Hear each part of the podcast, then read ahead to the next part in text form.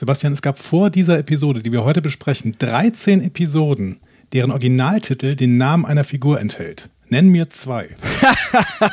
du bist so ein blöder Assi, ey. Ernsthaft?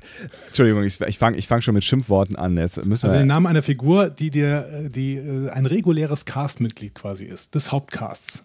Ja, wahrscheinlich war irgendwann irgendwas mit Mariner und irgendwas mit Bäumler und irgendwas mit, keine Ahnung. Ich, ich rede nicht von Lower Decks, da gab es allgemein erst 13 Episoden. Insgesamt. In es gab, Moment, damit ich, es gab 13 Episoden insgesamt, die, äh, die, die Namen beinhalten. Okay, das habe ich nicht gecheckt.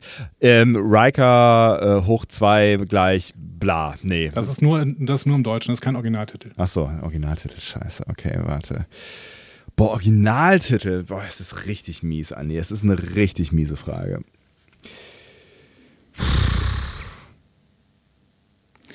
Komm, zwei. Wir haben, schon, wir haben schon Folgen davon besprochen. Eine zumindest. Haben wir?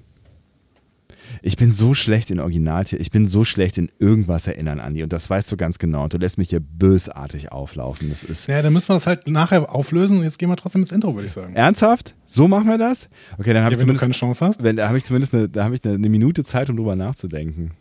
Hm, aber ob das, ob das irgendwas bringt. Boah. Okay, den kriegst du irgendwann zurück. Ihr hört einen Discovery Panel Podcast. Discovery Panel. Discover Star Trek.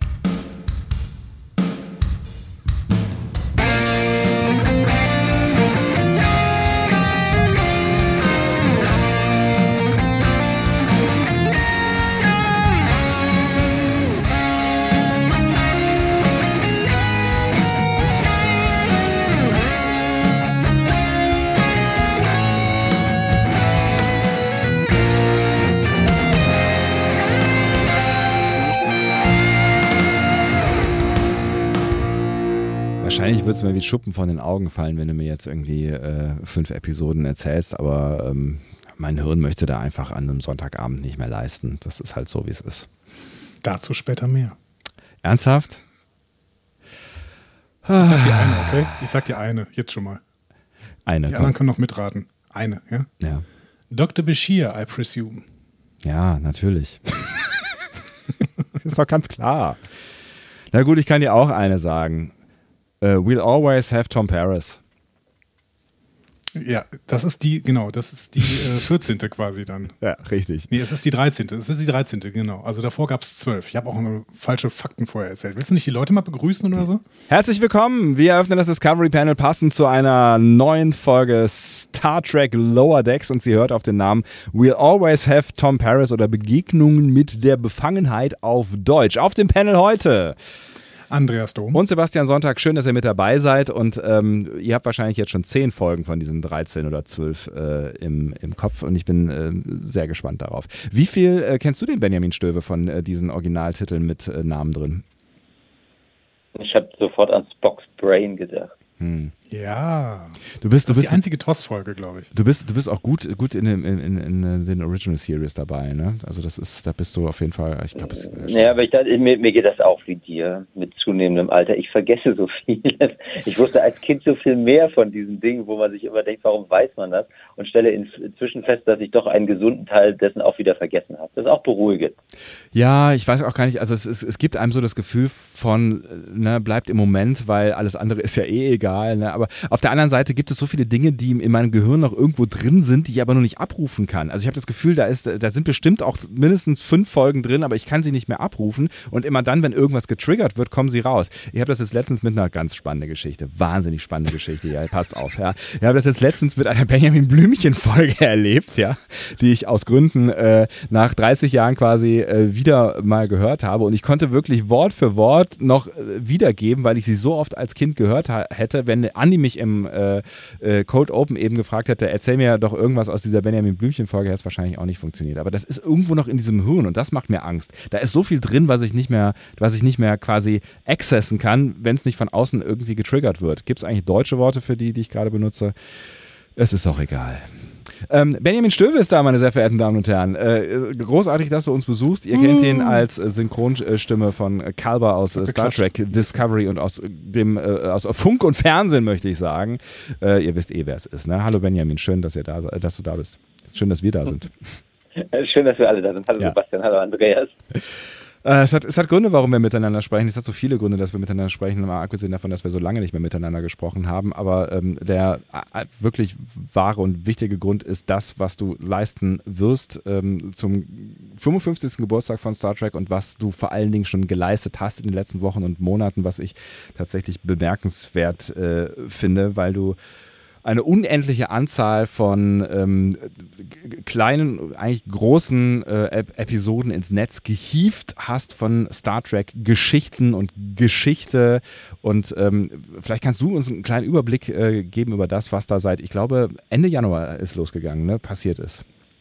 Am 17.01. hat es begonnen und ich muss gleich sagen, ich war es zum Glück nicht alleine.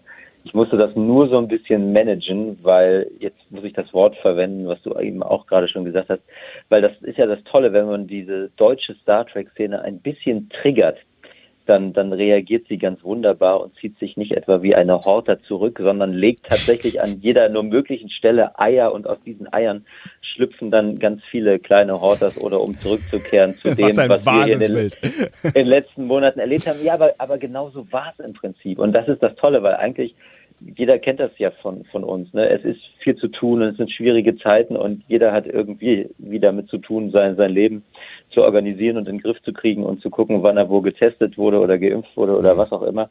Aber all die Menschen, die ich in den vergangenen Monaten irgendwie gefragt habe, ob sie bereit wären, sich zu beteiligen an 1701 Live und darum geht's an dieser gemeinsamen Feier von 55 Jahren Star Trek, die, die haben eigentlich immer mit Ja geantwortet und haben mitgemacht und dabei sind ganz fantastische Dinge herausgekommen, von denen ich selbst nicht gedacht hätte im Januar, dass sie so toll werden, sondern so ein bisschen frech war ja der Untertitel von 1701 Live. Wir feiern 55 Jahre Star Trek zu einem Zeitpunkt, zu dem es noch gar kein Wir gab, sondern erstmal nur mich im Endeffekt. Und dass das in den vergangenen Wochen und Monaten wirklich zu so einem Wir gewachsen ist und, und Menschen aus dem Norden und aus dem Osten und aus dem Süden und aus dem Westen, jetzt am Freitag zum Beispiel kommt die, die nächste 1701 Live-Ausgabe, die von einem, wie wir hier gesagt haben, wechselnden Gastgeber beziehungsweise wechselnder Gastgeberin präsentiert wird, die kommt aus Freiburg. Mhm. Das ist einfach eine, eine große Freude, dass diese deutsche Star Trek-Szene wirklich nicht nur als, als Gruppe, wie das ja meistens irgendwie äh, so ist bei Conventions oder so, sich trifft, sondern wirklich aus den verschiedenen Szenen und Regionen unseres Landes und auch darüber hinaus irgendwie zusammengekommen ist bei, bei diesem Vorhaben und, und jeder das beigesteuert hat zu diesem Thema, womit er sich selbst beschäftigt. Und das reicht halt von Kostümen über Brettspiele, über 3D-Drucker, über Dinge, die sich irgendwie mit Linguistik beschäftigen. Und all diese Elemente, und jetzt am Freitag wird es zum Beispiel um, um Lego gehen und, und alles, was man mit, mit, mit kleinen Bausteinen zum Thema Star Trek selbst zusammenbauen kann. Das ist einfach faszinierend zu sehen und war auch, auch für mich und, und so, so ein bisschen hat man ja eine Ahnung und eine Vermutung, dass das alles sehr breit gefächert ist. Aber in den vergangenen Wochen und Monaten haben wir das tatsächlich nochmal erlebt und gesehen, in, in welcher Vielfalt die deutsche Star Trek-Landschaft wirklich blüht. Und das Schöne ist ja, dass ähm, das jetzt nicht einfach nur irgendwie äh, verpufft ist, sondern also neben deinem, deinem physischen ähm, Museum, was du ja in Eberswalde nach wie vor betreibst auf 1701 äh, Quadratmetern, jetzt quasi so eine Art Geschichtenmuseum, Sammlungswerk geworden ist, was man sich auf YouTube immer angucken kann. Und es sind jetzt wahnsinnig viele Geschichten. Ihr habt ähm, pro Woche eine released und am Anfang waren es noch ein paar mehr. Wie viel sind es denn jetzt insgesamt? Also wir werden am, am Ende, wenn alles fertig ist und die letzte Ausgabe von 1701 läuft, live läuft am 8. September und das ist dann die, die 56. Ausgabe und dann hat jedes Star Trek Jahr hat dann im Prinzip eine Ausgabe und in jeder Ausgabe war ein anderes Jahr das Thema. Und ähm, ja, also am Ende hat man im Prinzip so eine so eine audiovisuelle Star Trek Chronik präsentiert von ganz verschiedenen Menschen auf, auf ganz unterschiedliche Art und Weise in verschiedenen Stilen. Also eine, eine wirklich sehr vielfältige Zusammenfassung, nicht nur der Star Trek-Geschichte, sondern eben auch der Menschen, die das irgendwann mal inspiriert und immer noch begeistert hat. Hm. Natürlich, und ein äh, Projekt für die Ewigkeit, ne? weil ja. das ist ja nicht immer nur live äh, quasi gesendet worden, sondern weiterhin auch auf YouTube verfügbar. Ne? Das heißt, man kann jetzt quasi sagen, okay, ich möchte mal was über das Star Trek-Jahr 72 äh, sehen und hören und dann schalte ich äh, auf deinem YouTube-Kanal einfach mal dieses Jahr ein. Ist das richtig? Genau, genau. Dann kann man, kann man da nochmal sich zumindest mit dem Ansatz, für den wir uns hier entschieden haben, irgendwie auseinandersetzen. Aber ich, ich, glaube, und das ist, das ist das Schöne, es haben sich ja, klingt so absurd, aber es haben sich auch ganz viele Zeitzeugen natürlich beteiligt, die uns dann auch jeweils in, in die echten 70er Jahre haben, haben hm. mitnehmen können und auch erzählen konnten, wie sich das damals angefühlt hat, in den, in den 70er Jahren Star Trek eben auch in Deutschland zu entdecken. Verbunden ja zum Beispiel einfach mit, mit der, mit der Schwierigkeit, dass, dass hier gar keiner wusste, dass das Star Trek heißt und dass natürlich alle das als Raumschiff Enterprise kannten und dass es dann schon eine Neuigkeit war zu entdecken, wie diese Serie im Original heißt, weil das ließ sich damals gar nicht so leicht rausfinden. Ich finde es auf jeden Fall äh, wahnsinnig spannend und echt beeindruckend. Also auch wenn du sagst, es ist ein Community-Werk, äh, so um, umso schöner ist es, was da alles so zusammengekommen äh, ist. Und ähm, damit endet es ja nicht. Du hast gerade schon angedeutet, am 8. September ist dann der größte, der größte, der große Showdown quasi, äh, wobei mit Folge 56 äh, ne, hinkt es dann fast ein bisschen, nachdem ihr so oft so oder so viel auf Daten Wert gelegt hast. Aber äh, was, was wird denn überhaupt passieren dann quasi im großen Showdown im quasi Auftakt zum 56. Jahr, so könnte man es ja vielleicht verstehen. Genau, so ist es. Es ist wie bei jedem Geburtstag. Man, man feiert ja quasi die Vollendung mhm. und den Start in ein neues Lebensjahr. Ähm, und, und, genau das werden wir in Folge 56 äh, tun. Das ist dann die letzte Ausgabe von, von 1701 Live, die wie alle anderen Ausgaben vorher auch um 17.01 Uhr beginnen wird. Und dann gibt's im Prinzip nochmal drei Stunden lang bestes Star Trek-Programm zum, zum aktuellen Jahr, bevor dann um 20 Uhr ein Countdown startet.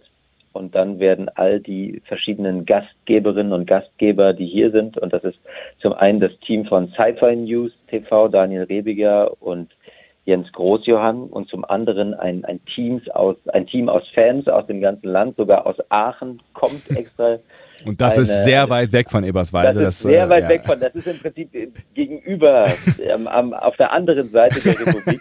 Und Vanessa kommt extra aus Aachen, hat auch Urlaub genommen, um, um hier dabei zu sein. Und dieses andere Team, bestehend nur aus Fans, das freut sich schon und nimmt natürlich alle mit und im Halbstundentakt wechseln die Teams sich ab, haben verschiedene Dinge vorbereitet. Es gibt viel zu sehen hier aus dem 1701 Museum, aber auch aus dem Track News, aus dem Track News Archiv ist da vieles mit dabei und dann treffen wir um 20 Uhr alle zusammen und fiebern quasi dem 20 Uhr 15 Zeitpunkt entgegen, zu dem dann das Logbuch der Zukunft startet in den vergangenen Tagen, Wochen und auch Monaten haben wir viel dafür gedreht und waren Fans aus ganz Deutschland hier im 1701 Museum, haben Lieder komponiert, haben Kostüme geschneidert und haben sich auf vielfältigste Weise vorbereitet und ihre Beiträge für diesen Tag und das haben wir hier produziert mit der Idee, dass es eine, eine kleine, ein Geburtstagsgruß werden soll, ein, eine kleine Show, es gibt auch Shownebel tatsächlich. ist ganz wichtig, ist ganz wichtig. Eigentlich fehlt noch eine Windmaschine. Ich, eigentlich muss nur eine Windmaschine immer am Start sein. das, das stimmt. Die, die gibt es nicht. Irgendwas muss ja auch noch bleiben, aber der, Rest ist da. Und es, es ist wirklich ein tolles Programm geworden, was da jetzt so, mehr und mehr in den, in den Schnitttagen, die schon passiert sind und den, die noch, die noch vor uns liegen, zusammenkommt. Und das bildet dann so den, das Zentrum dieses Star Trek Tages, bevor dann ja ihr beiden übernehmen. Ja, wir sind, wir sind, wir sind auf jeden Fall äh, sehr froh, dann auch zumindest dann äh, quasi indirekt Teil dieses ähm, spannenden Programms sein zu dürfen. Wir machen dann sowas nee. wie die, die Late-Night-Show hinten ran. So, wir, wir ziehen dann quasi die Quote nach unten und ähm, machen noch so ein bisschen weiter quasi. Ne? Also würde ich das gar nicht, das ist ja gar nicht, gar nicht indirekt, aber das ist ja, jeder kennt das, man hat da vielleicht so ein so ein Höhepunkt und am schönsten sind ja die Höhepunkte, wenn man danach noch wenigstens kurz drüber reden kann und nicht alle gleich aufstehen und nach Hause gehen. und ähm, ich, ich glaube, da, da seid ihr beiden genau die Richtigen und ich glaube, wir, wir, wir haben da eine, eine schöne Sache vorbereitet, aber, aber wie gesagt, es ist ja auch nach einem guten Essen, keiner springt gleich auf und geht, sondern man möchte sich gerne unterhalten und noch einen schönen Abend mit euch haben und ich weiß nicht, ob ihr es schafft, bis 2.30 Uhr das durchzuhalten. Das ist ja dann der Zeitpunkt, zu dem der amerikanische 8. September einsetzt, der Star Trek Day mit dem ganzen Programm, wo wir ja vermuten, ne, neue Trailer oder überhaupt mal einen Trailer für Strange New Worlds und sicherlich Termine für feste Termine für, für Discovery und Prodigy. Also quasi die Zukunft ähm, der Star, also von, von Star Trek. Die Zukunft, ja, ähm, aber ihr, ihr bildet dazu zumindest so, so, so ein bisschen mal sehen, wie weit ihr in die Nacht vordringen könnt, die, die Brücke. Genau, wir versuchen eine kleine Brücke äh, zu bilden, werden nochmal so ein bisschen in die Betrachtung gehen von dem, was wir dann mit euch erlebt haben und werden uns einfach noch ein bisschen mit euch, wenn ihr dann Bock habt, auch äh, unterhalten und ähm, schauen mal. Also eigentlich haben wir ja selten Probleme, ähm, zu, zu lang zu werden, sondern eher immer das umgekehrte Problem. Ne? Aber ähm, na, bis 2.30 Uhr wäre auf jeden Fall eine, wäre eine Ansage. Ne? Das wäre wär auf wär jeden sportlich. Fall. Sehr, es wäre sportlich, genau. Ich, ja, und vor allem, so wie ich euch kenne, würdet ihr dann ja durchmachen, weil da passieren ja dann wahrscheinlich im Minutentag große Dinge aus Amerika. Ne? Und wenn dann der Trailer läuft, dann sagt doch keiner von euch, oh, jetzt gehe ich aber ins Bett. Oh, stell dir das vor, ey, stell dir das vor. Was ist der längste Podcast, den wir jemals Kaffee, gemacht wir haben? Viel Kaffee. Hast, hast, du, hast du im Auge, was wir, also ich weiß, dass wir bei, bei, bei den letzten Picard-Folgen haben wir, glaube ich, richtig über die Stränge geschlagen. Ich glaube, da war eine ja, das war, dreieinhalb Stunden oder sowas. Dreieinhalb ne? Stunden, ja. genau. Ich glaube, der längste Podcast ist trotzdem der Zusammenschnitt aus der FedCon. Ich glaube, da waren wir irgendwie mit fünf Stunden unterwegs. Echt? Ja. Um Gottes Willen. Ja. Wer, wer, wer hört sich denn sowas an? Ey. Ja. ja. das weiß ich auch nicht. Aber auf jeden Fall die, die Menschen, die äh, ähm, schon beim Raumschiff etwas Walde davor dabei, dabei sind, äh, da freue ich mich auf jeden Fall drauf. Äh, ja, wir sollten viele einfach Leute allen empfehlen, den, den 8. und 9. freizunehmen. Genau, also das anders ist gut. kann man das gar nicht machen. Nee. Und dann startet man am, am 8. um 17.01 Uhr und dann ne, bis 2.30 Uhr, die sind dann irgendwann am, am Vormittag ja fertig, am frühen Vormittag. Und dann kann man doch ausschlafen. Und dann macht ihr abends nochmal so eine Zusammenfassung. ja, das klingt. Das viele klingt schreiben uns auch immer, dass sie uns äh, zum Einschlafen hören und das ist dann ja eigentlich auch an, ganz gut an diesem Tag. Dann holen wir alle und mal jetzt wieder könnt ihr runter. euch ne? auch zum, Genau. zum Wachwerden hören. Das ist doch super. Egal, Stimmt, wann auch immer. perfekt Ja, eigentlich. Ja. Gut, ähm, also wir werden auf jeden Fall dann irgendwie in irgendeiner Form präsent sein. Wir gucken mal, wie lange wir durchhalten, aber dann äh, äh, freuen wir uns natürlich auch, wenn ihr noch irgendwie mit dabei seid. Also knotet euch das schon mal in den Kalender. Das ist der 8. September, das ist ein ähm, Mittwoch. Mittwoch. genau. Mittwoch, ja, ja also ne, deswegen frei nehmen und so, ja. Ähm, 17.01 geht's los, dann äh, geht ihr auf YouTube und ähm, schaut dann beim, äh, achso, sag mal den, den, den genauen, äh, den genauen, das genaue Keyword, mit dem man äh, dich dann sehen kann. youtube.com slash Raumschiff Eberswalde heißt der Kanal und da wird es an dem Tag nur einen Livestream geben und das ist dann der richtige. Genau. Ab 17.01 Uhr. Und wenn ihr dann da am Start seid, dann könnt ihr uns quasi auch gar nicht verpassen. Also das, ist, äh, das geht dann quasi Hand in Hand. Großartig. Nee, von daher, wir, wir tun ja alles dafür, äh, technisches möglich zu machen, dass wir eine direkte Übergabe hinbekommen. Wie wir das Also machen, ist noch nicht klar, aber auch wenn ihr das, auch wenn ihr das miterleben wollt, ja, dann. wir machen ähm, das ganz eindeutig und ganz sicher und wir schicken jeden Zuschauer und jede Zuschauerin direkt zu euch weiter. Toll, das wird ganz groß. Ja. Ich freue mich sehr, dass du auch nochmal hier vorbeigeschaut hast, äh, lieber Benjamin, und äh, nochmal so ein bisschen Lust gemacht hast auf das, was da passiert. Ich freue mich auf jeden Fall Keks und ähm, Keks ist ein gutes Stichwort, mehr möchte ich noch nicht verraten. Ähm, und ähm, ja, wir, wir sind auf jeden Fall dabei am äh, Mittwoch auch schon um 17.01 und damit das dann auch alles steigt, ähm, habe ich mir hinter den Kulissen sagen lassen, musst du jetzt noch einen Besen in die Hand nehmen, ne? Ja, genau. Das 1701 Museum ist nach den vielen Drehtagen, die wir hier jetzt verbracht haben und in denen wir wirklich alles umgebaut haben, ähm, was sich irgendwie bewegen ließ, ein nicht mehr ganz so ordentlicher Ort, wie das, wie das, äh, wie, wie ich es mag. Und äh, da werde ich jetzt ein bisschen Zeit investieren und habe aber, und das sollte allen ein Vorbild sein, habe auch Urlaub genommen, um, um da jetzt Zeit dafür zu haben und freue mich jetzt, ähm, euch dann perspektivisch weiter zuzuhören und werde nebenbei hier ganz entspannt aufräumen und alles für den 8. September vorbereiten. Viel Spaß dabei. Danke. Ich danke. Viel Spaß, vielen Dank und wir hören uns nächste Woche. Spätestens am 8. September. So sieht's aus. Genau. Tschüss, Benjamin. Bis dann. Tschüss. Tschüss. Ciao. Ja, knotet euch das auf jeden Fall in den Kalender. 8. September, das reimt sich sogar. Toll. Das, das ist total toll. Ich freue mich total total auf diesen Tag. Ähm, und äh, es ist einfach, einfach großartig, dass wir quasi in Deutschland damit anfangen, mit dieser tollen Fankultur, mit diesem tollen, ähm, ja, mit diesem tollen Fandom, was wir in Deutschland haben, die äh, quasi eine Liebeserklärung an Star Trek zu richten und dann in die Zukunft gucken und gucken, was Paramount Plus denn dann noch vor, äh, für uns ähm, irgendwann da vorbereitet, quasi. Ja, also. Ich bin ganz ja, begeistert. Ja, es ist quasi ähm, äh, Vergangenheit, Gegenwart und Zukunft werden an diesem Abend verschmelzen. Ja, da steckte gerade irgendwie äh, eine Voyager-Referenz drin. Ich bin mir nicht ganz sicher. Apropos Voyager-Referenz, wann löst du das denn jetzt auf hier mit, mit, den, mit den Namen?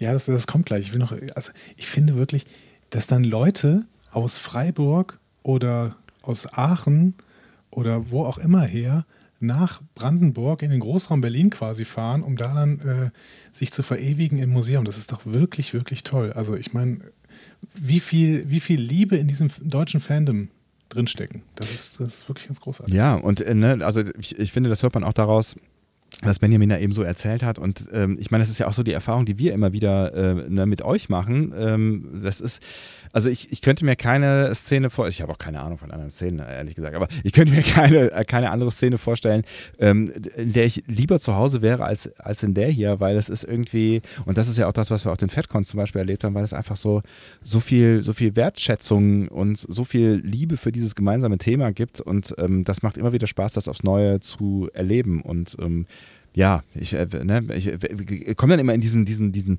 diesen Gefühlsflow und äh, kann einfach eigentlich nur Danke sagen, dass, ja. äh, dass, dass ihr auch nach wie vor zum Beispiel auch bei uns mitmacht. Ja, also ich meine, äh, es ist ja auch nicht, wir, wir haben vor vielen Jahren mittlerweile mit diesem Quatsch hier angefangen.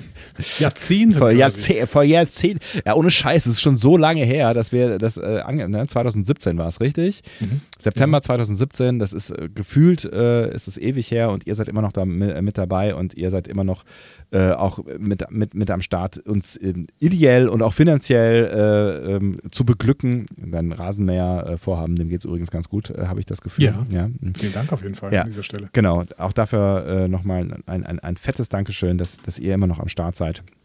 Und ähm, so viel sei gesagt, neben diesem 8. Äh, September, den äh, wir euch dann noch so ein bisschen äh, quasi, äh, mit, mit, dem wir gemeinsam ausklingen äh, können, da war grammatikalisch vieles falsch, ähm, über, überlegen wir uns auch noch in, für eine bessere, hoffentlich bald bessere Zeit das ein oder andere Goodie für euch, ähm, mit dem wir vielleicht auch ein bisschen äh, Payback-Time hier einläuten können. Ja.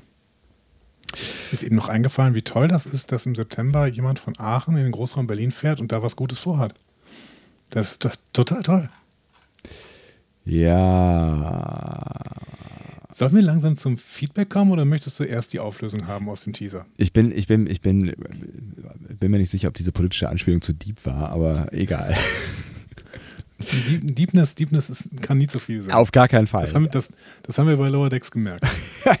ja, die das werden wir, Anspielungen sind die besten. Das werden wir vermutlich auch in dieser Folge wieder das an der einen oder anderen Stelle merken. Ich bin mir ziemlich sicher. Ähm, mir ist egal, wir können auch erstmal das Feedback äh, nachtragen, wenn du meinen mein Geist weiter quälen möchtest. Ähm, ich, bin, ich bin Schmerzen gewohnt in diesem Podcast. Sehr, sehr gerne. Dann haben die Leute noch weiterhin die Möglichkeit, das aufzuschreiben. Also denkt dran, wir suchen Episoden, deren Originaltitel den Namen einer Figur enthält, die von einem Mitglied der regulären Besetzung der Serie gespielt wird. Hm?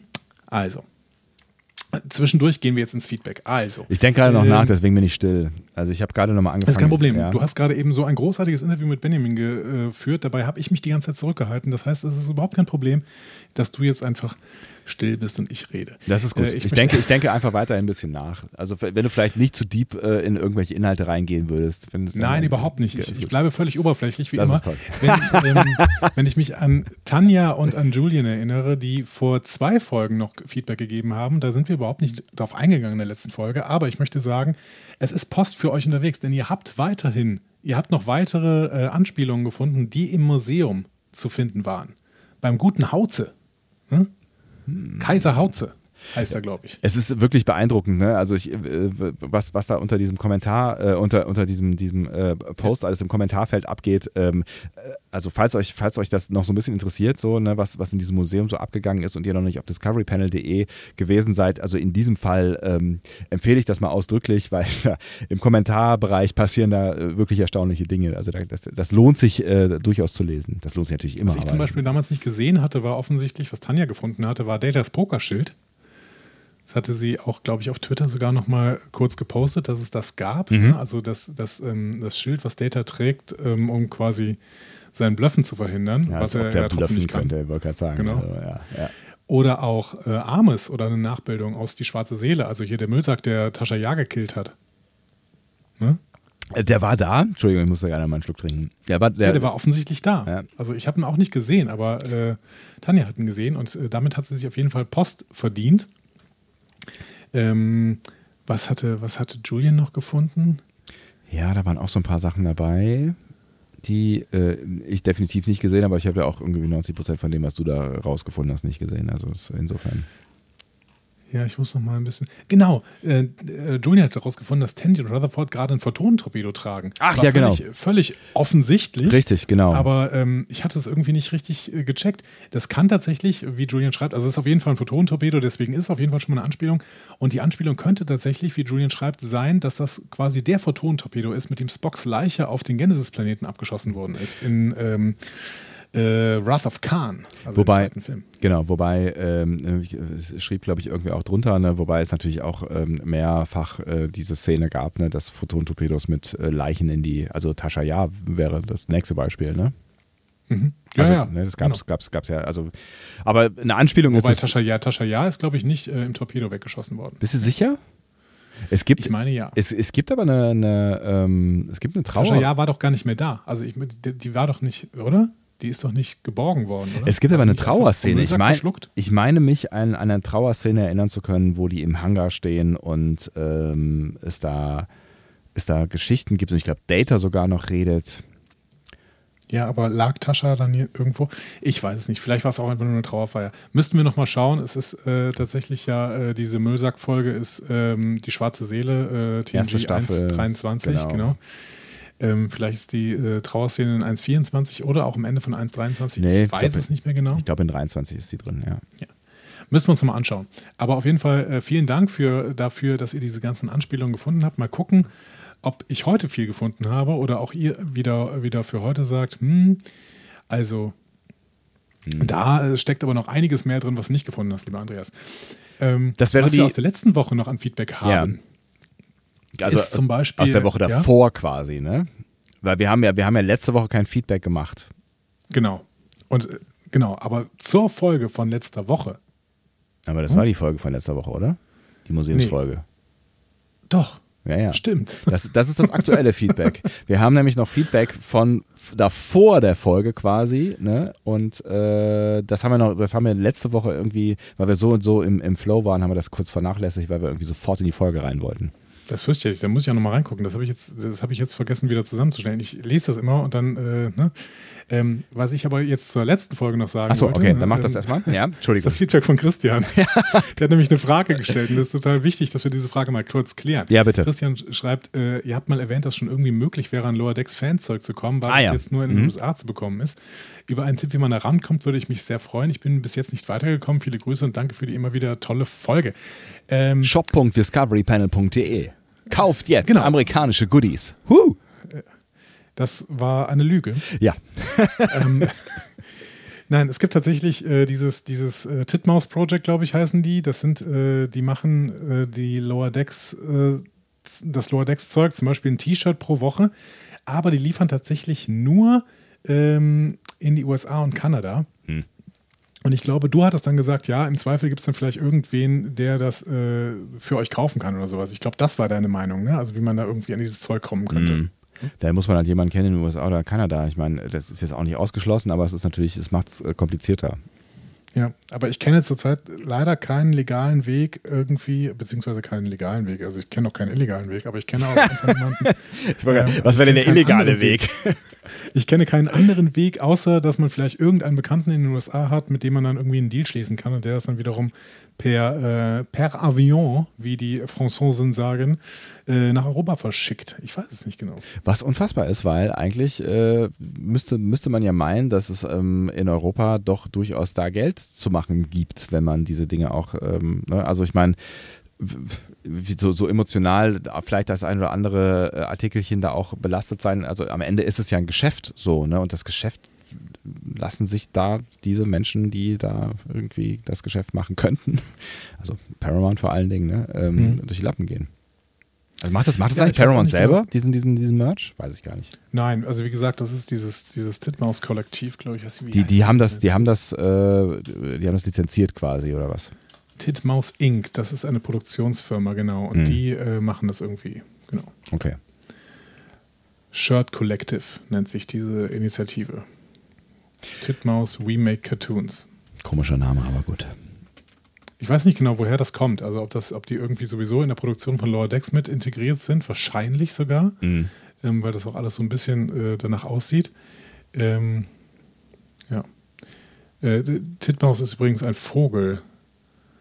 Ähm, ich weiß leider nicht, welcher Vogel. Danke aber für die Information dann. Moment, ich finde das raus. Das ist eine Meise. Die Titmaus ist die Meise. Geil. Schön, dass ich habe den Vogel gesehen, aber ich wusste nicht, ich konnte nichts mit dem anfangen. Ich bin kein guter Vogelkundler. Und das, obwohl du auf dem Land wohnst, das gibt es ja gar nicht. Ja, hier sind viele Vögel, aber ich kenne sie nicht. Also ich kenne sie, also ich sehe sie, aber ich. Du könntest rausgehen und du kannst sie kennenlernen. Du kannst Hallo sagen. Ja. Hallo. Ich kann Hallo sagen, aber sie Vogel. stellen sich mir auch nicht mit Namen vor. Ja, stimmt. Vögel sind unfreundlich. Ekelhaft. Freundlicher seid ihr, weil ihr ähm, habt uns auch mit Nachrichten beglückt. Was denn? War doch großartig, oder? Ähm, du bist der König der Überleitung. Ja, ich sag's dir. Ähm, äh, und auch die haben wir ein bisschen sträflich vernachlässigt in der letzten Folge. Ähm, und deswegen holen wir das jetzt gerade noch nach. Zum Beispiel, äh, zum Beispiel äh, die von äh, Martin, der hat uns was auf den AB gesprochen.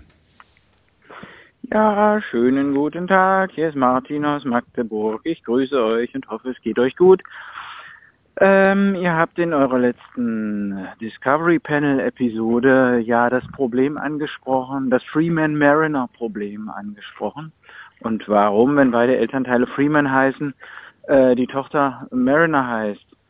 Ähm, es kann ja durchaus sein, dass die Eltern erst geheiratet haben, nachdem das Kind schon geboren war, möglicherweise sogar nachdem das Kind schon erwachsen war und das Kind einfach den äh, Namen der Mutter hat, die Mutter aber nicht mehr den Namen äh, von sich selbst hat, sozusagen. Das kann ja sein. Ich würde sogar Beispiele dieser Art in meinem eigenen Umfeld kennen. Ja, so viel dazu, wollte ich mal als Idee äußern. Äh, ja, habt noch eine schöne Zeit. Bis zum nächsten Mal.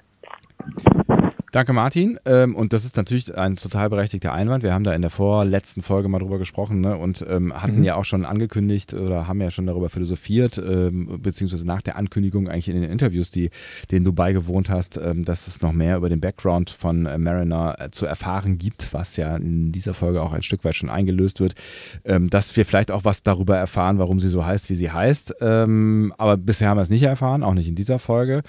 Und das wäre natürlich eine Theorie. Ne? Also es ist eine ziemlich einleuchtende mhm. Theorie auch tatsächlich. Ja. Genau, es ist eine Theorie. Ähm, wir hatten auch in den Kommentaren noch so die Theorie, beziehungsweise so eine Anspielung oder eine Erinnerung daran, dass äh, Gene Roddenberry sagt, dass Nachnamen nicht mehr so wichtig sein werden mhm. in der Zukunft. Und dass es vielleicht einfach sich, äh, also daraus ergibt, dass sie sich einfach diesen Namen selbst gegeben hat, ähm, weil Nachnamen eben nicht mehr so wichtig sind und man sich jeden Nachnamen quasi selber aussuchen kann. Ja. Es ist eigentlich auch schon eine interessante Zeit, die wir jetzt gerade haben mit diesen Nachnamen. Ne? Also ich meine, vor 200, 300 Jahren ähm, hat das angefangen, glaube ich, erst mit den Nachnamen. Ne? Davor, davor gab es das wahrscheinlich gar nicht. Ne? Ich weiß es ehrlich gesagt nicht, nicht so richtig, aber es gibt ja auch wahnsinnig unterschiedliche Konzepte und das auch schon ähm, im, im, im, europäischen Raum zum Beispiel. Ne? Also, ja. ähm, ich glaube, es war ein bisschen kurz gegriffen, 200, 300, vielleicht sagen wir 600, 700, ja. Maybe, ne? da, gab, da waren Bezeichnungen irgendwie von bla bla bla waren wichtiger ja. irgendwie. Ne? Und daraus sind ja auch einige von unseren Nachnamen entstanden, beziehungsweise aus den Berufsbezeichnungen, die äh, äh, damals gäng, gängig waren. Ne? Also ich meine, ja, deswegen. Kann man einen Test ja, machen? Was war der Müller? Äh, ja, der, der Mensch, der hier halt äh, an der Mühle Mehl gemahlen hat. Ja, was ja. war der Meier? Ähm, ja, das, ich wusste, dass du das jetzt fragst, aber was, was ist denn Meierei nochmal? Meiern, Meier, Meier. War, glaube ich, der Bürgermeister. Der ist Meier. das so, ja? Also ich weiß, dass das Meier ein Laden in Siegen ist, wo man ähm, äh, schlecht, schlechte Rockmusik hören Feiern kann. bei genau, Meier. Ja.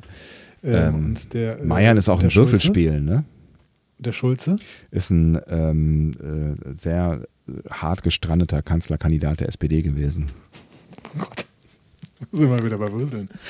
ähm. ja, der Kreis Aachen, der bringt nur Gutes hervor. Ich sag's dir. Ähm, auch uns übrigens. Nein, nicht richtig. Nicht, ja. Stimmt, wir sind ja, wir sind ja nur fast, fast, ja. fast. Im Herzen Kreis Aachen quasi. Was die Leute außerdem getriggert hat, war übrigens Kanada. Die Leute haben uns ganz viel Liebe über Kanada ausgeschüttet in unsere Kommentare.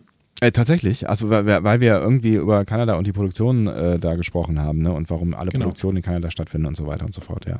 Genau. Wir haben darüber gesprochen, äh, dass wir vielleicht irgendwann mal gerne Kanada besuchen würden, weil ja. irgendwie wir das Gefühl haben, dass äh, Kanada ganz, ganz cool ist, so ähm, von aus allen Belangen und äh, das wurde uns bestätigt quasi in den Kommentaren. Die Leute haben geschrieben, Kanada ist toll. Wir hatten zum Beispiel Michael Burnham, ähm, der die das ein halbes, knappes halbes Jahr dort verbracht hat, um meine Doktorarbeit, äh, für die Doktorarbeit die kanadischen Archive zu durchstöbern. Oh. Genau. Spannend. Ja, also ich würde auch gerne tatsächlich, also es ist ja nicht mehr so ganz, ganz so hip und angesagt, äh, das mit diesem Fliegen. Ne? Ähm, also ich müsste jetzt auch nicht irgendwie alle zwei Wochen nach Malle fliegen, aber irgendwie würde ich schon noch gerne so ein bisschen was von der, von der Welt entdecken hier und da, vielleicht in homöopathischen Dosen hier und da. Oder wir machen es ähm, wie, Rita, wie, wie äh, hier Dings äh, Thünberg äh, ähm, und äh, fahren mit dem, äh, was ist die Segelboot ist sie gefahren, ne? Ja. Ich glaube, wenn wir uns da so viel Gedanken drüber machen und äh, eine solche Reise lange planen würden, etwas länger da bleiben und eventuell dann äh, unseren Flug kompensieren würden, dann würde das schon klar gehen. Ich glaube, wenn jeder so denken würde, dann äh, wäre diese Welt eine bessere. Deswegen, ja. ähm, das ist immer für mich so das Kriterium, ähm, mach es doch, äh, aber mach es bitte bewusst und ähm, äh, ja, auf jeden genau. Fall. Also ne, es, gibt, es gibt ja auch wirklich andere Dinge. Also wenn man irgendwie ähm, Pendler ist, in Hamburg wohnt, in München arbeitet und dann irgendwie am Wochenende äh, hin und her fliegt, weil es nicht anders geht, dann hat man, glaube ich, auf jeden Fall ähm, Optimierungspotenzial, sage ich mal vorsichtig. Und ja. ähm, genau, wenn man irgendwie dreimal im Leben einen Langstreckenflug macht, dann ist das wahrscheinlich eine andere Nummer. Ja, aber so viel dazu. Das, äh, auch das soll nicht, äh, nicht, nicht unser Thema sein, aber vielen Dank für die äh, Worte und Meinungen über Kanada. Es bleibt auf der Liste der Orte, die ich gerne noch in meinem Leben abarbeiten würde. Und vielen Dank ganz allgemein für das gesamte Feedback, was ihr uns gegeben habt in den letzten beiden Wochen. Das ist wirklich großartig. Macht das genauso weiter. Ja. Ähm, in der nächsten Folge haben wir wahrscheinlich nicht noch einen Gast vorher, auch wenn das natürlich immer schön ist, äh, einen Gast vorher zu haben und dementsprechend werden wir da nochmal ein bisschen auf Feedback eingehen können. Jetzt würde ich sagen, machen wir den Slightly-Übergang. Wir wow. sliden quasi wie damals äh, Narek und Sochi durch den Borgkubus auf Socken hinein, auf ja. Socken hinein ja. in die nächste, äh, in die Besprechung von Lower Decks. We'll always have Tom Paris. Oder wir könnten auch auf einer Tom Paris Gedächtnis, äh, auf einem Tom Paris Gedächtnis äh, Teller hineinsliden. Der Titel ist übrigens ganz, ganz toll. We always have Tom Paris, denn es gab ja eine TNG-Episode, die hieß We always have Paris. Hm? Ähm, löst du das eigentlich am Ende jetzt auf komplett? Oder? Ich löse das jetzt gleich sofort danach aus, aber ich möchte erst kurz über den Titel reden. Denn das total Tolle ist hier in der deutschen Übersetzung. Ich weiß nicht genau, wer sie gemacht hat, ob das äh, das Synchronstudio ist, ob das äh, Amazon war ähm, oder ob das Star Trek selbst war. Ich weiß es nicht genau, aber die Übersetzung ist hier so cool gelungen. Mhm. Was ja nicht so häufig passiert. Nein, denn du hast eben schon gesagt, die Lower Decks Episode heißt Bege Begegnung mit der Befangenheit. Mhm. Und ähm, das wiederum beruft sich auf den Original, auf den deutschen Titel der Originalepisode von TNG. Denn die Originalepisode We'll Always Have Paris von TNG heißt Begegnung mit der Vergangenheit. Ah, das ist ja witzig. Das heißt, wir haben auch hier wieder eine Anspielung an diese Episode, nur dann halt diesmal in Deutsch. Man hätte ja auch einfach das ähm, stupide übersetzen können. Das wäre die normale Strategie äh, der Übersetzer gewesen. Aber nein, hier haben sie tatsächlich mal wirklich sich überlegt, ach, nehmen wir diesen Gag doch mal mit auf und zwar im Deutschen. Finde ich gut. Also ähm, mal Chapeau dafür. Äh, da macht sich auch äh, jemand Gedanken. Das finde ich ziemlich gut. So, und jetzt kommen wir tatsächlich wieder hin zu dem, was wir im Teaser da aufgebaut hatten beziehungsweise sich im Teaser aufgebaut hat. Und du hast ja. mittlerweile Zeit, ein bisschen zu überlegen. Was ist dir eingefallen? äh, ich habe nicht mehr weiter überlegt, es tut mir leid. Jetzt waren wir, das war das Gespräch doch irgendwie interessanter, als ich äh, erwarten konnte. Ähm, das passiert ja nicht so häufig hier, dass mal interessante Gespräche stattfinden. Ich habe nicht weiter darüber nachgedacht, es tut mir leid. Also, wir haben Spock's Brain als Episode, äh, deren Originaltitel den Namen einer Figur enthält, die von einem Mitglied der regulären Besetzung der Serie gespielt wird. Das hat äh, Benjamin gerade gesagt, oder? Das hat Benjamin gesagt, ja. genau. Und äh, ich hatte dir schon den Tipp gegeben, Dr. Bashir, I presume. Ja, genau. Mhm. Mhm. Und dazwischen sind jetzt noch einige Folgen. Ich weiß nicht, ob ich alle gefunden habe, aber ähm, wir können vielleicht mal versuchen mitzuzählen. Also wir haben Spock's Brain, ist eins, ja? Ja. Dann haben wir in TNG, fängt es an mit Data Lore. Ah, ja. Mhm. Ne? Da sind wir bei zwei. Mhm. Elementary, Dear Data. Hm? Auf die Episode können wir auch nachher nochmal zu sprechen kommen. Ja. Das sind wir drei. Ja. Ménage à Troy. Trois, Treu. Ah, ich, hm?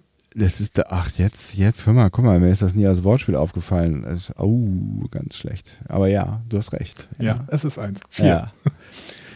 Wir haben Data Stay. Die hätte dir einfallen können. Ja, die hätte mir einfallen können, ja, genau. Die haben, haben wir die ja auch besprochen? Nee. Nee, die haben wir noch nicht besprochen, aber äh, können wir noch irgendwann. Also Ja. Ist, ja, eine sehr, sehr gute Episo- Episode. Ne? O'Brien und Keiko heiraten. Mhm. Ähm, Ist immer gut. wir haben Nummer 6, A Fistful of Datas. Ah, ja. Wir haben, jetzt gehen wir in DS9 rüber, wir haben in Nummer 7 Dex. Erste, erste Staffel, ne? hier diese Gerichtsverhandlung mit äh, Dex und so. Äh, wir haben Nummer 8 The House of Quark. Hm, aber ja, bei Quark habe ich eben nachgedacht, aber das Problem ist halt dann auch wirklich den Titel, auf den Titel zu kommen, also aus dem Kopf Ja. auf den Titel von der Episode zu kommen. Also das Wie könnt gesagt, ihr ich ich garantiert, aber ich, ja. Ihr werdet jetzt gleich entscheiden, ob ich alle gefunden habe oder ob ich eins verpasst habe und deswegen mir einen Joker reingebaut habe. Ähm, die nächste ist Our Man Bashir. Ja, Dann, wie gesagt, Dr. Bashir, I presume. Da sind Ja. wir schon bei 10. So, und jetzt kommt die Episode, an der sich wahrscheinlich die Geister scheiden. Entweder habe ich eine übersehen und habe jetzt einen Joker eingebaut oder es ist tatsächlich die, die ich meinte. Es ist nämlich Who Mourns for Morn. Mhm. Mitglied der regulären Besetzung der Serie. Ist doch Morn eigentlich, oder? Ja, irgendwie schon, ach, quasi, ach, keine Ahnung. Also das, ich finde es, ja, was ist reguläre Besatz, Besetzung, also Besetz, Besetzung, Besatzung, Besetzung. Ne? Also du kannst natürlich jetzt auch sagen, irgendwie äh, Quark ist ein wiederkehrender Charakter und eigentlich nicht Mitglied der, der regulären Besatzung, ne? Oder Keiko Besetzung. oder Besetzung. Nicht Besatzung. Mein Gott, Besetzung! ähm, ne? Oder, oder, ne, also Ja, also Garak. Das ist, Problem, das Problem ja. ist, gibt es einen Unterschied zwischen Morn und Q? Wenn es einen Unterschied zwischen Morn und Q gibt, dann äh, zählt vielleicht Morn, weil Morn öfter dabei ist. Ja, Also eigentlich immer in, in der Bar rumsitzt. ja. Und Q ist halt nur selten dabei. So. Weil wenn Q zählen würde, dann hätten wir natürlich viel mehr von diesen Episoden mit den äh, ne, mit Originaltitel drin. Das stimmt, ja. Also allein schon, weil das Q halt ein Buchstabe ist. Egal. Ach komm. Ja, aber das wäre das wär totaler Scheiß. genau. Entschuldigung. Ja. Genau. Aber ähm, also daran müssen wir jetzt entscheiden. Entweder habe ich ihn übersehen, weil ich hatte gelesen, dass es dass ähm, äh, We Always Have Tom Paris die 13. Episode ist. Ja. Und ich habe jetzt schon mit Who Mourns for Morn 11 und dann haben wir in Lower Decks Staffel 1 Much Ado About Bäumler. Ah ja, richtig, genau. So. Und äh, meiner Meinung nach sind das die 12, aber vielleicht habe ich irgendeine übersehen und wir müssen Who Mourns for Morn rauskicken. Jetzt seid ihr wieder Sagt doch dran. da mal Bescheid. Ja, genau. Schreibt uns ähm, äh, in die Kommis und so, ne? Ihr wisst schon. Who mourns for Morn. Ähm, aber wir können jetzt quasi schon in das Team hinter der Folge reinstarten, wenn du nicht mehr nicht noch irgendwas zu sagen hast. Nee, mein Gehirn ist jetzt wieder ein bisschen äh, befriedigt, auch wenn es mich nach wie vor natürlich äh, ratlos zurücklässt, warum ich nicht äh, diese, diese Folgen, aber na, nee, eigentlich nicht. Ich habe Eigentlich mir überlegt, nicht. wir können da, damit jetzt eigentlich immer einsteigen, dass ich quasi im Code Open dir immer quasi so eine kleine Aufgabe stelle. ja, und toll. musst, ich, äh, ich brutal scheitere. Das ist ein ganz toll. Ja, dann äh, könnt ihr euch alle freuen. auch, auch bei dir ja. ist das ein Lernprozess. Ja, das wird nee, besser. Lernprozess. Es, es, es, es, eigentlich soll es ja gar nicht besser. Also das Konzept dieses Podcasts ist ja, dass ich, dass ich nichts weiß. Du, letzte Woche, als du letzte Woche plötzlich Captain Jellicoe gesagt hast, ne, Ja. da waren wir alle beeindruckt. 10.000 Menschen haben an ihren Empfangsgeräten gesessen und haben gedacht, wow, wo kommt das denn jetzt her? Wow, was der alles kann, toll, Wahnsinn, ja, okay. Ähm, gut, ähm, äh, betrachten wir es als Lernprozess und äh, mach, was du möchtest. Ich bin äh, wie immer bei allem dabei und äh, lass uns über das Team hinter der Folge sprechen. Ja, das wiederum wird dir nicht so viel sagen. Äh, Der Autor dieser Folge ist M.E. Willis. Das sagt mir übrigens nicht so viel. Ja. Hab mir gedacht. Der hat bereits die Episode Much Ado About Bäumler geschrieben. Die kenne ich. Das ist Also, übrigens eine der äh, zwölf Episoden, bisherigen zwölf Episoden, wo ein ähm, Crewmitglied namentlich genannt wird. Genau, die mag nämlich M.E. Willis offensichtlich, denn die heutige Episode hat tatsächlich auch so ein Crewmitglied in der, im Titel. Wusst, wusste ich noch gar nicht. Witzig. Ach, krass. Zeitschleife. Ja. Ähm, Welche sind denn die anderen zwölf? Also Annie elf Willis jetzt ist seit, ist seit äh, 2010 Produktionsassistent in Hollywood. Unter anderem bei ähm, Helix und Der Exorzist. Ähm, war schon im Writers Room von She-Ra und die Rebellenprinzessin. Uh. Ist jetzt bei Lower Decks im Writers Room. Ähm, und wird in der IMDb eben als M.E. Willis, manchmal auch nur als M. Willis geführt. Mhm. Das ist ein bisschen schwierig, den dann überhaupt zu finden. Da ich, bin ich letztes Mal schon auf die Suche gegangen, wer das denn sein könnte. Und ich bin auf einen äh, M.E. Willis als Mitglied der, des Oregon Shakespeare Festivals gestoßen und der wiederum hat mit Walter Morsley äh, zusammen ein Buch geschrieben. Und Walter Mosley ist sehr bekannt, weil er im äh, Writers Room von Discovery war, bis er das N-Wort benutzt hat. Er ist selbst Afroamerikaner und da rausgeflogen ist. Ups. So. Ähm, mittlerweile habe ich rausgefunden, dass tatsächlich M.E. Willis das ist. Das heißt, ne, alles, was ich quasi zur äh, Episode Much Ado About Bäumler gesagt habe, stimmt. Ah, So. okay. Und Das heißt, ihr könnt euch das einfach ein, äh, ein anhören. So. Kannst du auf Genau, das könnt ja. ihr euch anhören, aber jetzt kommen die richtigen Fakten, denn M.E. Willis, ich habe herausgefunden, was der Vorname ist. Mirren Imai. Aha. Ja, ganz Ja. schön. Ja. Also Emai, E- E-M-E-I. Habe ich noch nie gehört, diesen Vornamen. Aber Mirren, Mirren ist schön, ein schöner Vorname. Ja, auf jeden Mirren Fall. Imai Willis. Okay. Imai Ähm, ist doch das, Regie- was, äh, was, was äh, äh, in, in Geräten, in Handys immer hinten drin steht, oder? Da ist doch eine Imai mit drin. Regie dieser Folge hat Danke. Bob Surres geführt. Mhm. Ähm, oh Gott. Äh, das ist auf jeden Fall eine Analogie zur ersten Staffel. Da hat er nämlich auch die dritte Folge gemacht, nämlich Temporal Addict. Äh, und danach noch zwei Episoden, äh, nämlich einmal Term Terminal Provocations und äh, die beste Folge bisher von Lower Decks, nämlich Crisis Point. The Rise of Vindicta. Also meiner Meinung nach die beste Ja, ja, Folge wollte bis jetzt von sagen, Lower ja, Decks. ja, Aber mal gucken, was ihr dazu sagt. Ähm, ja, und der war vor allen Dingen Storyboard-Artist, Artist, ähm, wie so viele von den Regisseuren von Lower Decks. Ähm, ja, Hm. der hat aber auch schon Regie geführt, vor allen Dingen bei Big Mouth. Sagt mir nichts. Ähm, ja, Netflix-Serie. Okay. Sehr gefeiert, tatsächlich. Okay. Wirst du irgendwann vielleicht mal mit deinen Kindern gucken. Okay. Aber gib ihnen noch ein bisschen Zeit. Die Okay. sind noch zu klein. Danke. So, wir machen den Teaser. Ja, wir Ja. gehen danach im Teaser, nach dem Teaser werden noch so ein bisschen die ähm, Figuren quasi auf dem Schachbrett hin und her geführt und dann teilen wir wieder die Handlungsstränge, ja. Aber wir machen erstmal den Teaser bis zu diesen Teilen. Ja. Und der fängt ja mit, den mit Teaser? Ja, Hm? ta- tatsächlich ja, weil es so, so, ein, so ein klassisches Problem ist, was ich letztens auch äh, erlebt habe tatsächlich. Ähm, ich, ich konnte in einem der ähm, Sendeanstalten, äh, in, ähm, äh, bei denen ich von Zeit zu Zeit arbeite, äh, konnte ich mich nicht mehr einloggen, Mhm. weil ähm, mich das System vergessen hatte. Und äh, es hat mich ein bisschen Aufwand gekostet, um ähm, dann auch wieder irgendwie existent zu sein in diesem System. Und ähm, es lag tatsächlich am Ende, und ich, wir, wir wissen ja nicht, woran es dann hier in dieser, dieser äh, Folge liegt, es lag am Ende an einem Fax. Was ich ganz geil finde. Dass, äh, Natürlich, du arbeitest beim Öffentlich-Rechtlichen, natürlich lag es an einem Fax. Natürlich lag es an einem Fax, ne? Und es lag daran, dass die Redaktion, ähm, für die ich unter anderem da arbeite, ähm, äh, quasi das, die, die Verlängerung meines Accounts, also das, ne, man muss das irgendwie ein paar, alle paar Jahre verlängern, damit äh, da nicht so viele Leichen irgendwie mit rumgetragen werden. Die Verlängerung meines Accounts ähm, zur IT gefaxt hat, aber die IT offensichtlich dieses Fax nie erhalten hat. Günstigerweise hatte die Redaktion noch das Faxübertragungsprotokoll und konnte somit eindeutig nachweisen, dass dieses Fax gesendet worden ist, erfolgreich. Und ähm, naja, wie dem auch sei, bitter. es ist bitter. bitter. Es, äh, 24 Stunden später war ich wieder Mitglied und konnte mich wieder einloggen. Nur 24 Stunden später sollte ich hinzufügen. Ja, du hast dich auf jeden Fall dafür eingesetzt, dass du da plötzlich wieder reinsetzt. Aber vielleicht fangen wir erstmal an, kurz zu erzählen, wie Bäumler denn in dieses Problem bekommen, gekommen ist. Äh, es ist ganz einfach, Bäumler ist geklont worden und war zwischendurch auf der USS Titan. Ja. Das ging Sebastian nicht so. Äh, Genau, aber, die, die, die, ähm, die Dinge habe ich ausgelassen, genau. Auch wenn ich gerne, gerne unter Riker kurz irgendwie äh, mal unterwegs gewesen wäre.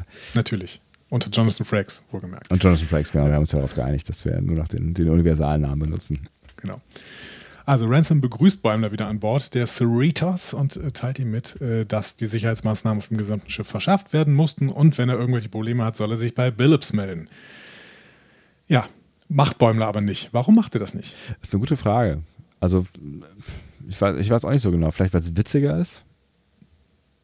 Er will ja, er will ja, er will, genau, er will ja irgendwie der Technik beweisen, dass er da ist. Ne? Also er, er geht ja selbstbewusst durch Türen durch, die nicht aufgehen also- und will irgendwie sagen, so ich, ich bin hier. Also ich will, also Ja. er, er möchte selber zur Kenntnis genommen werden. Was natürlich, natürlich ziemlicher Bullshit ist. Also wenn ich vor meinem Rechner sitze und gebe mein Kennwort oder meine, mein, mein Account-Kürzel Dingsbums ein und ich sehe Login-Versuch fehlgeschlagen, dann kann ich ja noch so viel sagen wie, aber ich bin ja wichtig für dieses System, es wird nicht funktionieren. So. Genau. Und da es nie funktioniert, hätte er es eigentlich merken müssen. Aber gut. Ähm, er merkt das Problem vor allen Dingen am Anfang am Replikator. Ne? Er würde sich gerne äh, Hot Pupusas bestellen. Weißt du, was das ist? Nee, ehrlich gesagt nicht. Kurz. Wir müssen kurz abschweifen, denn ich habe mich da ein bisschen drin verloren. Das sind Sal salvadorianische Maisfladen, gerne mit Käse gefüllt. Also, wenn jemand weiß, wo man außerhalb von Amazon weißes, vorgekochtes Maismehl bestellen kann, schreibt es bitte in die Kommentare. Ich muss unbedingt salvadorianische Maisfladen mit Käse gefüllt kochen. Hm, lädst du mich ein? Ja, ich lade ich lad dich gerne ein, aber vorher brauche ich weißes, vorgekochtes Maismehl. Und ich, wie Mach gesagt, das- Leute, Mach wo das findet bitte. man das? Ich möchte es nicht bei Amazon bestellen. Diese Tipps sind wichtig. Es ist wichtig, dass ihr das zeitnah raushaut, ja, weil ich ähm, würde gerne zum 8. September genau diese Maisfladen essen, von dir gekocht. Ja, genau. Und dann stehst du vor mir und sagst Hot Pupusa und dann sage sag ich, ich kenne dich nicht. Also, ja, das wird toll. Das spielen wir nach. Method Acting ist immer total gut in Podcasts. Mariner sagt ja, die verbesserte Sicherheit des Cerritos ähm, ist dafür verantwortlich, dass Bäumler quasi ausgesperrt worden ist und den Replikatoren. Das bezieht sich tatsächlich vage auf eine DS9-Folge. Deswegen kennt wir, äh, Mariner, Mariner das auch, dazu später mehr. Ja. Nämlich auf die DS9-Folge Inquisition und die Voyager-Episode Counterpoint. In beiden wird klar, dass Personen, die auf Quartiere beschränkt sind, Replikator nicht verwenden können. Also da werden Leute quasi in Quartiere eingesperrt und dürfen den Replikator nicht verwenden, weil sie nicht die entsprechende Sicherheitsfreigabe haben. Ja, aber den Replikator auf ihrem Raum dürfen sie verwenden. Nee, eben nicht. Ach, auch nicht. Ach so, ah, alles Nee, klar. Mhm, gut. Ja gut, ich meine, mit einem Replikator, je nachdem, ich weiß ja nicht genau, wie die Sicherheitsschranken sind, das ist ja so ein bisschen wie mit einem 3D-Drucker, in dem äh, auch einprogrammiert ist, dass ähm, zum Beispiel Waffen nicht damit repliziert werden sollen. Ähm, äh, könnte ich mir natürlich auch vorstellen, dass äh, trotzdem irgendwie äh, Dinge repliziert werden können, die dem Schiff schaden könnten. Und wenn du jemanden einsperrst im Quartier, möchtest du vielleicht nicht, dass der irgendwas repliziert, was irgendwie nicht so geil ist. Ich finde es übrigens immer noch fantastisch, dass Kopierer auch schon in den äh, Anfang der 2000er, als ich studiert habe, konnten Kopierer kein Geld kopieren. Ja, die, die, die Software ist schlau. Also vor allen Ja, Dingen auch aber die Menschen, schlau, also. die sie äh, pro, programmieren. Anfang der 2000er, ich hätte nicht gedacht, dass es geht, aber dann habe ich es versucht und es hat nicht funktioniert. Was, was passiert denn dann? Du hast es versucht, wirklich? Ja, wir hatten mal, wir hatten einen Neukopierer in der Uni. In unserem Institut hatten wir einen neuen Kopierer bekommen. Und du hast viel Zeit Geld gehabt, zu kopieren. ja. Ja. Und dann gab es irgendwie eine Sperre oder sowas. Also keine Ahnung. Das war auch noch so an, an so ein Netzwerk angeschlossen und dann wurde irgendwie dieses Gerät ist gesperrt, wurde dann gesagt. Und Das so, ist geil. Wir jetzt zu Kreuze kriechen und sagen, wir haben Unsinn gemacht. Das ist ja geil. Okay, schöne Geschichte. Ja. Gut. Also, ähm, Bäumler versucht auf jeden Fall erfolgreich jedes Essen replizieren zu lassen, was es irgendwie ginge, äh, was irgendwie ginge, während die Schlange hinter ihm ungeduldig wird. Wer Essen bekommen hat, ist aber Tandy. Und die schiebt sich das relativ schnell rein. Die will nämlich vor ihrer Schicht schon ein paar Vorbereitungen abarbeiten. Warum? Weil äh, eine Kollegin kürzlich befördert worden ist, nämlich Fenrich Escher. Und ähm, offensichtlich war Escher gerade da, als Captain Freeman am Terrellianischen Todessyndrom erkrankt war und hat dann Hypospray gezückt und hat sie gehalten. Deswegen ist sie dann im Endeffekt befördert worden. Also hat so den zumindest richtigen- erzählen das Rutherford und Tandy zusammen. Den richtigen Hypospray zum richtigen Zeitpunkt am Start. Glück, Genau. könnte man auch sagen. So, das Terrellianische Todessyndrom, woher kennen wir das? Ich wusste, dass diese Frage kommen wird und ich wusste, dass es äh, mir vielleicht irgendwas sagen könnte, wenn ich jemand anders wäre. Ähm, erzähl's mir. Äh, Barclay diagnostiziert sich das, sich das mal fälschlicherweise kurz selbst in der TNG-Episode Genesis. Okay, also ich dachte jetzt, es wäre wirklich was. Also, nee, come on. Also, das, äh, also, wer von euch hat das Es gewusst? ist- Ganz ehrlich. Komm, Hände hoch. Wer von euch hat das damals- gewusst? Es ist, wie Barclay damals sagt, eine tödliche Krankheit, die verursacht zellulären Zerfall. Die anfänglichen Symptome sind verschwommenes Sehen, Schwindel, Herzklopfen und ein stechendes Gefühl in der unteren Wirbelsäule. Ups. Gut, Tandy geht, Mariner kommt. Ähm, Und äh, Mariner fragt erstmal, ja, machen wir heute coolen Science-Fiction-Stuff. Finde ich auch interessant. Ne? Mhm. Ähm, das ist schon das zweite Mal, dass sie den Begriff Science-Fiction benutzt. Wa- Was Vorher- eigentlich ziemlich absurd ist, ja. Mhm. Vorher wurde er in Star Trek sehr, sehr selten verwendet. Mhm. Ähm, aber einmal kannst du dich vielleicht noch dran erinnern. Das war Anfang letzten Jahres. Da wird Science Fiction verwendet. Boah. Ja. Also Anfang letzten Jahres haben wir entweder noch Reste von Discovery geschaut oder den Anfang von Picard. Anfang letzten Jahres. Letzten Mhm. Jahres. Ja, doch, das ist richtig. Ja. Ja, genau. Es war der Anfang von Picard, tatsächlich. Mhm. Ich glaube, es war die dritte Folge von Picard. Ähm, da besucht Gerati Picard zu Hause Mhm. und sieht, ah, Picard, du hast ja äh, eine, du hast ja hier Isaac Asimov hier stehen, ne? The Complete Robot. Und äh, Picard sagt, ja, Science Fiction habe ich nie verstanden. Okay, ja, ich erinnere mich dunkel, genau. Ja, also so läuft das Gespräch, aber dann erstarrt Rutherford. Er hört nämlich eine Stimme. Er dreht sich um und sieht Lieutenant Shax an den Replikatoren und er holt sich gerade einen Hotdog. Also das, was du in der letzten Folge prophezeit hast, ist tatsächlich wahr geworden, du Prophet. Genau. Also ihr, ihr, die jetzt immer äh, eine Minute vorgeskippt habt, wenn ich gesagt habe, jetzt kommt ein Spoiler. Wir haben da immer über Shax geredet, der auf verschiedensten Bildern schon zu sehen war. Und tatsächlich ist es wahr geworden, Shax ist zurück. Verrückt, verrückt, verrückt. Und ähm, ist das natürlich für uns ähnlich irritierend äh, wie für Rutherford. Naja, für ihn vielleicht noch ein bisschen mehr, wie wir äh, im Laufe dieser Folge jetzt noch erleben werden. Ne? Aber ähm, es bleibt ein Zumal- großes Fragezeichen. Ne? Genau, zumal Shax gestorben ist, als er Rutherford vor den Parklets gerettet hat. Ne? Ja. Ja, Mariner sagt, ja, ist ganz normal. Ähm, Brückenoffiziere kommen immer vom Tod zurück. ja, okay. Also ne, äh, Punkt für Sie, wo wir eben noch äh, von äh, Spock in der Torpedo-Hülle gesprochen haben. Ne? Ja, unter anderem, genau. Dazu später mehr. Ähm, Mariner sagt auf jeden Fall am besten nicht drüber nachdenken und auf gar keinen Fall ansprechen. So. Mhm. Ähm, als die beiden dann die Kantine verlassen, gehen sie an Bäumler vorbei, der noch immer mit dem Replikator zu kämpfen hat. Ja. Ähm, und äh, im Endeffekt kriegt er einen Bonsai-Baum. Was Keine wahrscheinlich, Ahnung, ob Bäumler den dann auf ist. Aber er geht damit einigermaßen zufrieden weg. Das fand ich ein bisschen irritierend. Also Geht. Also Ja. er geht damit weg, sagen wir so. Ja, Zufrieden geht sieht er- nicht aus. Aber für mich wäre dieses Kapitel da nicht abgeschlossen. Aber naja, gut. War das auch eine Anspielung an Keiko oder so? Es gibt sehr, sehr viele Bonsais. Ähm, vor allen Dingen Data hat noch ein paar in seinem Quartier gehabt, aber ich weiß nicht, ob es eine Anspielung ist. Hm. Okay. Keine Ahnung, dann ist jede Pflanze eine Anspielung, weil es gibt auch andere Pflanzen in Star Trek. Das ist eine schwierige, schwierige Position. Ja. Ja. Okay, und dann gehen wir ins Intro. Yes. Und anschließend äh, sind wir auf der Krankenstation. Tiana ist äh, sichtlich aufgeregt und kratzt sich aggressiv und Man könnte sagen, Handy, aufgekratzt. Sie, ja, aufgekratzt, sehr, sehr schön. Ja. Und sie sagt, Handy, äh, ich brauche dich, du musst ein Familienerbstück aus einem Lager auf Quailor 2 holen. Mhm. Die fühlt sich wahnsinnig geehrt. Unglaublich, ja. Wahnsinn, also die ist ja. richtig geehrt Ja. und äh, Tiana sagt nochmal, hör mal, ich brauche hier einfach den rangniedrigsten Offizier, der am wenigsten Fragen stellt, also hau ab. So, Und sie sagt immer noch dreimal Danke, Danke, Danke. Aber, ja. so Quailor 2. Was würdest du sagen, bekannt oder unbekannt? Mir oder das dem Rest schön. der Community? Das ist, ein, das ist eigentlich ein schönes Spiel, wenn wir fragen, ist das jetzt eine Erfindung von Lower Decks oder gab es das vorher schon? Das Bekannt oder das unbekannt? Ja. Bekannt oder unbekannt. Was sagst du? Quailor 2. Äh, bekannt. Tatsächlich, ja. Aus der Doppelfolge Unification bei TNG. Ach, Genau. Die Enterprise äh, untersucht da das Verschwinden des vulkanischen Frachters Tepau. Ja, wir sind im Endeffekt nur auf einer Bar in Quailor 2. Ähm, aber Bars scheint es da ja viele die- zu geben, ja. ja, tatsächlich, genau. Und interessant ist, dass der Planet aufs, aus dem Orbit in Unification völlig anders aussieht als später hier, aber dazu später mehr. Ähm, genau. Erstmal äh, freuen wir uns mit Tandy, dass sie diesen Auftrag bekommen haben und hat und gehen mal in die Repair Bay. Da spricht Bäumler immer noch Probleme mit den Sicherheitsmaßnahmen habend, Oh. aufgeregt mit Mariner und Rutherford. Denn er wird Tom Paris treffen. Lieutenant Tom Paris. Er ist da.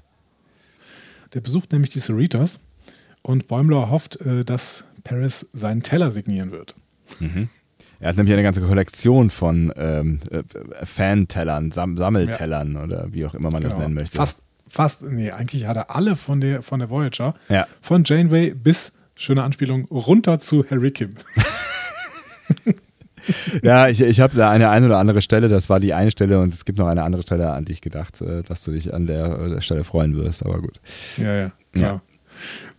Die ist ja relativ am Ende, die du meintest. Genau. Ich äh, weiß, wie gut du mich da einschätzen kannst. ähm, ja, Bäumler macht natürlich so ein paar Tom Paris-Anspielungen. Ne? Hier äh, der Macher von Fairhaven und ähm, von, von äh, Captain Proton himself und so. Ne? Ja.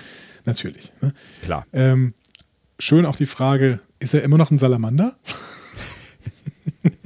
Was, welche, welche, welche Folge war das noch gleich? Da hat er sich irgendwie. Das war äh, die vielleicht schlechteste Star Trek-Episode aller Zeiten, nämlich Threshold. Und er hat sich verwandelt in irgendwie so ein Glibberwesen, ne? Aber was war nee, denn? Nee, nee. Also die, ähm, also als erster Mensch durchbricht er die Transwarp-Barriere. Ah, ja, ja, genau. Zusammen mit Janeway. Und beide werden dann evolu also die äh, gehen in der Evolution nach vorne ja. und werden dadurch Salamander. Ja, richtig, genau. Ja, ja, ja. Ähm, das haben wir auch schon, es gab ja schon eine Anspielung in Lower Decks of Threshold, nämlich in äh, Much Ado About Bäumler. Mhm. Ähm, das kann kein Zufall da, sein. Da ging es ja da auf dem Weg zur Farm ne, mit, mit Dog und Bäumler, der äh, leuchtet, glaube ich. Ne? Mhm. Ähm, war, leuchtete er? Transporterunfall. Äh, also das war doch die genau. Geschichte mit dem, mit diesem, also nicht Unfall, sondern das war doch diese Geschichte mit dem ähm, äh, Special Transporter Dingsbums, wo man halt irgendwie äh, Leute äh, beamen genau. kann unter schweren Umständen. Ich weiß gar nicht mehr aus Warp oder ich weiß es gar nicht mehr genau, aber auf jeden Fall ne, leuchten die dann halt ein bisschen. War das so? Ich weiß nicht mehr genau. Auf jeden Fall war es irgendein Transporterunfall und äh, Bäumler leuchtete und deswegen musste er mit Dog zusammen ähm, quasi da auf so eine Farm gebracht werden. Und da auf diesem Schiff sahen wir auch so einen Threshold Salamander. Ah. Genau. Okay. Ja, wenn du das sagst, dann glaube ich dir das. Und Bäumler benutzt auch hier ein sehr, sehr schöner Gag, das Akronym VOI, weil es Zeit spart. Mhm. Wie Marin dann selber auch bemerkt. VOI. Also zuerst sagt sie, es spart keine Zeit. Ja, genau. Aber dann merkt sie, hm, stimmt doch. Ja schon das zweite Mal, dass so ein Akronym in den Kanon gebracht wurde. Ne? Also Marin hat in der ersten Staffel ja TOS benutzt. Ne? Mhm. DS9 ist die offizielle Abkürzung für die Raumstation, deswegen natürlich auch etabliert.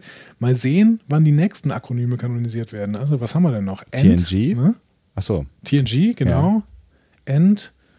Ähm, TAS. TAS, stimmt. Ja. Weiß nicht, ob die die irgendwann benutzen werden, obwohl die machen sehr, sehr viele Anspielungen an die Animated Series tatsächlich. Ja. Ja, und danach wird es ein bisschen schwierig. Ne? Also äh, Disco. Ja, sagt keiner so richtig. Ne? Auch das, sagt, das, sagt Disco jemand, äh, also in, in, in, in äh, den äh, USA zum Beispiel, ist das dann eine Abkürzung? Weil es gibt ja diese Disco-T-Shirts, aber die gibt es auch nur, weil sie auch in der, in der Serie zu sehen sind wahrscheinlich, ne? Ja.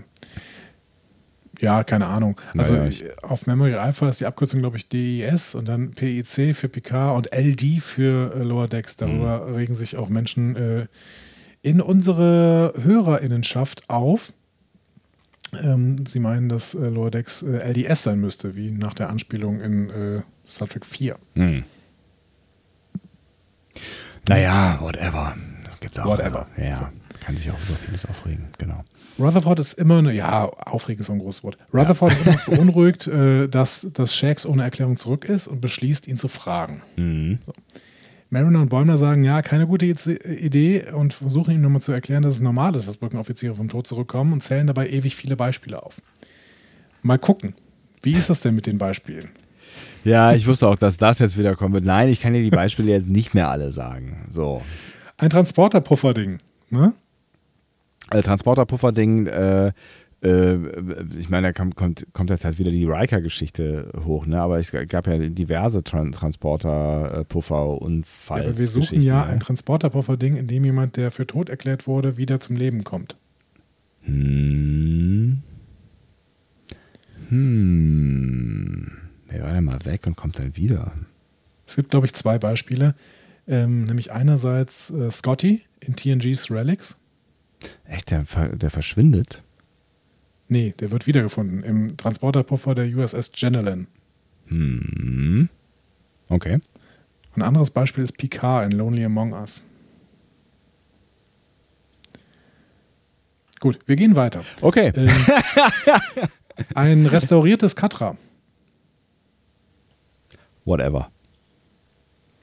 Spock, Mhm. der äh, in ähm, Wrath of Khan sein Katra auf McCoy überträgt und dann in Search for Spock quasi wiederbelebt werden kann, weil Ach er auf so. dem Genesis-Planeten ja, liegt. ja, okay. Ja, ja. Ein anderes Beispiel wäre auch so Rack in The Forge von Enterprise, da wird er auch wiederbelebt durch das Katra. Ähm, jetzt aber, jetzt wird's einfach. A Mirror Universe Switcheroo. Ja, gut, äh, äh, äh, Dings zum Beispiel hier, ne? Ähm, oh Gott. Jetzt fällt mir nicht mehr der Name von, von äh, dem Captain von Discovery ein. Alter, was ist denn, was ist denn hier los? Philippa. Giorgio, die meinte ich aber gar nicht. Also klar, das, das wäre wär das eine äh, Beispiel. Das andere Beispiel ist halt äh, Dingsbums, unser Captain in Lorca. der Lorca, Lorca. Lor- Lorca. Ja, Stimmt, genau. Lorca ist auch ein Beispiel. Ja. Ne? Äh, ist vielleicht das prominentere Beispiel, weil sie auch wirklich dann äh, in der Serie stirbt und in der Serie zurückgeholt wird. Ne? Ja. Up the Wolf Inside. Ja, das stimmt. Ein anderes Beispiel wäre äh, Jennifer Cisco in DS9. Ne? In Through the Looking Glass sitzt die plötzlich bei Cisco im, äh, im Raum und Jake ist äh, ziemlich entgeistert. Ja. Oh, das hätte ich ganz vergessen. Ja, stimmt. Ähm, von den Borg wieder aufgebaut. Ja, äh, äh, Picard. Äh, Zählt das dann? Nee, das, der ist eigentlich nur abgebaut worden. Ne? Also von also oder meint, Genau. meint, das, meint das quasi bei den Borg gewesen und wieder aufgebaut? Nee. Ja, ich Picard- glaube nicht. Ich glaube, es ist eine Anspielung auf Neelix. Ähm, der stirbt nämlich mal und wird 18 Stunden später durch Sevens Nanosonden wieder aufgeweckt. Ach so. Mhm. In Mortal Coil heißt die Episode. Ja. Dann eine Episode, da wusste ich nicht genau, was gemeint ist. Ich hatte verschiedene, ich habe verschiedene Möglichkeiten. Zukünftiger Sohn aus einer alternativen Zeitlinie. Äh, hier Star Trek 1, 2, 3, 4, 5, 6, 7, 8, 9, oder? Obwohl, nee, der ist ja nicht aus einer. Das ist ein Klon. Er ist ein Klon. Und Nicht aus einer anderen. Zeitlinie, ja. anderen Zeitlinie, das passt irgendwie nicht.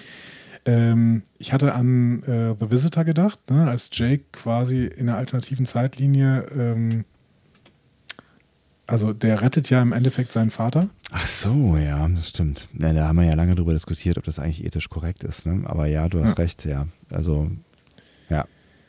Dann gibt es noch so eine ähnliche Nummer mit Alexander Roschenko in TNG's Firstborn. Und es gibt ja, das wäre allerdings eine Tochter, es gibt ja diese Nummer mit äh, Tascha Yar und äh, dieser Romulanerin Cela. Ja, was war die Geschichte noch gleich? Zweiteiler. Dass es irgendeine Tochter von Tascha Yar ist, die dann wiederum ähm, irgendwie von den Romulanern, ich weiß es nicht mehr genau, müsste ich nochmal gucken. Redemption. Ja, guckt es euch an. Ich weiß es auch nicht mehr. Einfacher, äh, vielleicht hat er Genesis gefunden. W- Worauf äh, spielt das noch gleich an? Wie gesagt, äh, Wrath of Khan, Search for Spock. Ach so, Also der ja. Genesis-Planet. Ja, ja, ja. Der ja. quasi neues Leben äh, stiftet. Ach, das, ja, Genesis, Genesis, ja. Mhm. Dann äh, noch einfacher. Nexus oder Zeitband, dasselbe. Ja, gut, aber da, da, äh, ja, da leben ja eh alle äh, für ewig drin. Ne? Also ähm, Genau. Kirk zum Beispiel. Kirk, Picard, Soren, Ja. Guinan. Ja. Ähm, und dann zuletzt, das Zeug passiert immer sogar auf Voy. Was, das Zeug passiert immer? Genau, dieses Zeug, diese, diese äh, Leute, die sterben und dann so. vom Tod wieder zurückkehren. Gibt es auch eine Voyager-Episode Deadlock, in der Harry Kim äh, getötet wird und durch sein genaues äh, Duplikat aus einer anderen Dimension ersetzt wird. Auch das ist schwierig, finde ich, aber gut, ja. Ja, ethisch, ethisch äh, problematisch. ja. Ich weiß nur nicht, ob die Folge sich lohnt, mal zu besprechen. Müssen wir uns mal Eine angucken. Folge, in der Harry Kim äh, in der Hauptrolle ist, quasi, das lohnt sich doch auf jeden Fall immer. Ich, es gibt eine wirklich gute Harry Kim-Folge, ähm, die ich auch schon öfter mit Schülern geguckt habe. Ähm, das ist, hat auch mit dem Tod zu tun. Das ist ja, Voyager, das ist ja das Krasse eigentlich. Ne? Das ist eine Voyager-Episode hier, We'll Always Have Tom Paris, ne? steckt schon im Namen drin. Ja. Und es geht die ganze, es handelt die ganze Zeit vom Tod. Weil ich finde, Voyagers Hauptthema ist auch der Tod und das Zurückbringen vom Tod. Und mit den ganzen Borg und so. Das ist alles, alles sehr viel Tod. Und ähm, es gibt eine Folge, ähm, da finden die äh, in so einem in so einem Eisring um einen Planeten finden die ganz viele äh, Subraumvakuolen, Ja, wo, ähm, wo tote Menschen drin liegen. ich erinnere mich, ja. Und sie merken, dass das quasi eine andere, eine Spezies ist, die durch diese, die diese Vakuolen quasi durch irgendein Dimensionsloch schießen und sowas und dass das quasi deren Begräbnisritual ist. Ja, und die glauben, dass Aber die Leute eigentlich noch, eigentlich Ja. noch leben. Ja, ja, genau. Zumindest teilweise. Ja. Ähm, ja, die können wir irgendwann mal gucken. Die, ja, die ist, die ist glaube ich, gar nicht so doof. Aber ich weiß nicht, ob wir irgendwann nochmal Zeit haben, Lieblingsfolgen zu besprechen. Ja, wir werden vielleicht am 8., also am 9. äh, September wissen wir es dann. Als äh, Rutherford und Bäumler die äh, Bay dann verlassen, kommt Tandy rein, erzählt Mariner von ihrer Mission und lädt Mariner ein, mitzukommen, da die beiden noch nie eine gemeinsame Miss- Mission hatten. Ha! Auch schön so ein bisschen Meta, ne? Also Ja, wir beiden waren noch nie zusammen. Lass mal was machen. Das, genau, machen, lassen wir das machen. Und äh, dementsprechend gibt es jetzt einen Girls Trip, Mariner und Tandy. Girls Trip, Girls Trip, Girls Trip. Ja. Die Frage, was willst du jetzt zuerst haben? Wir haben Bäumler, Tom Paris und die Sicherheitsprobleme, wir haben Rutherford und Shax und wir haben Tandy und Mariner. Spl- Können wir jetzt aufsplitten? Dann machen wir doch äh, Rutherford und Jax, äh, Bäumler und Tom Paris und äh, danach ähm, äh, den Girls Trip. Alles klar. Dann gehen wir erstmal mit Rutherford in den Maschinenraum. Da steht Rutherford und dann kommt Shax rein. Und Rutherford erstarrt natürlich wieder. Ne? Und Shax geht zu Billups, um ihn nach dem Tom Paris-Event zu einem Racquetball-Match einzuladen. ne? Und Billups äh, fragt ihn, ob er nach allem, was er durchgemacht hat, denn dazu bereit ist. Aber Shax ist begeistert. Ne? Racquetball kann er immer noch. Ja. Rutherford will sich jetzt, will jetzt seinen ganzen Mut zusammennehmen, nähert sich ihnen und bereitet sich schon darauf vor, zu fragen, wie Shax überlebt hat. Und Gott sei Dank prescht Lieutenant Junior Great Cody dazwischen und fragt, wie Shax nach seinem Tod wieder zum Leben erweckt wurde. Und die Frage schockiert die gesamte Technik. Ja, ganz schwierig. Shax ist sichtlich gestört. Ja. Billups beschimpft Cody für die Frage und befiehlt ihn sofort zu seinem Vorgesetzten zur Neuzuweisung. Cody versucht sich noch zu entschuldigen, aber ein weinender Shax sagt ihm, geh einfach.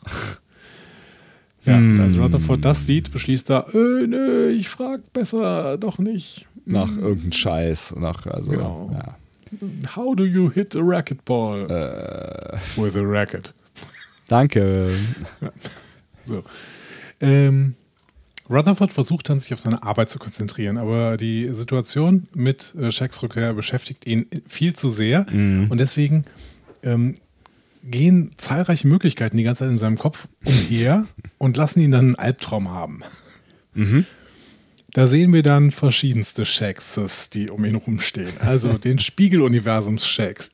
Der sagt dann, ich habe mich aus dem Multiversum herausgekämpft und trägt die goldene Weste des Terranischen Imperiums, die Kirk in Toss Mirror Mirror trug. Dann sehen wir einen Borg-Shax. Dann sehen wir einen Tiny Dyson Sphere Shax, der wird auch so anmoderiert. Ist auch ein weiterer Hinweis auf TNG Relics, da geht es um die Dyson-Sphären. Ne?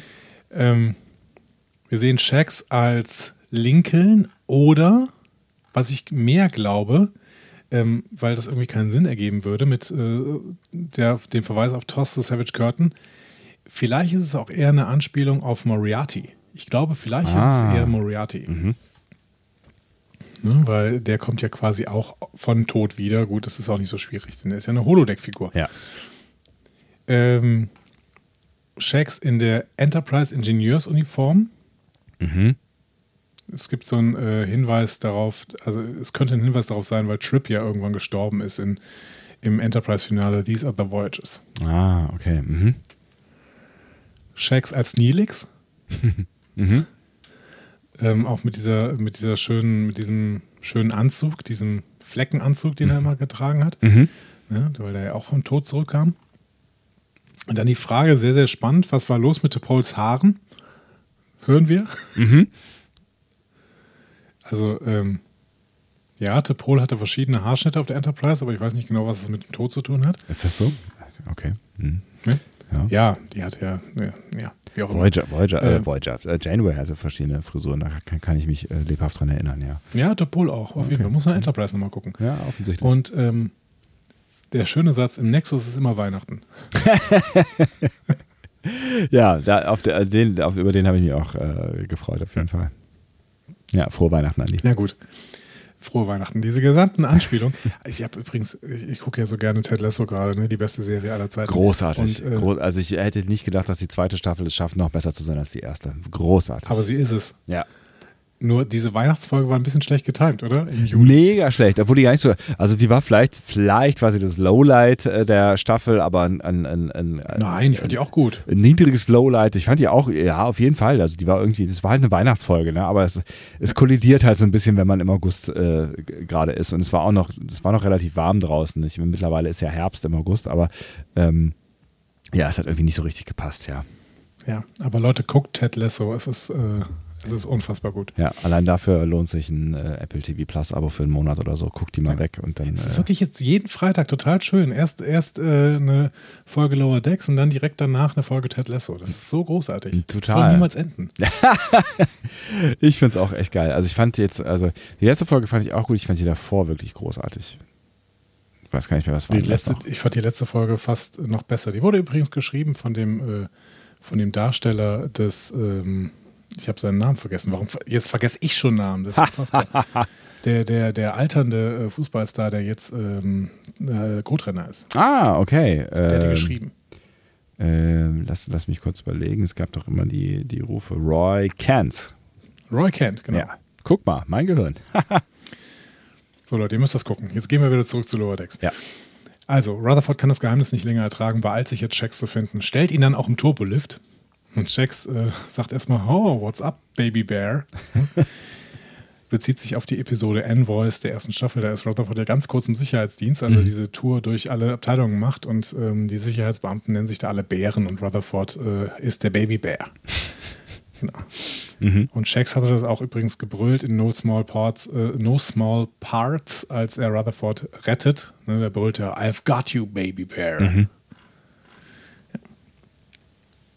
So, Rutherford stellt ihn jetzt zur Rede. Ne? Also er sagt, ja, ich weiß, ich sollte nicht fragen, äh, aber ich fühle mich so schuldig, dass du äh, dein Leben für mich gegeben hast, ähm, um meins zu retten.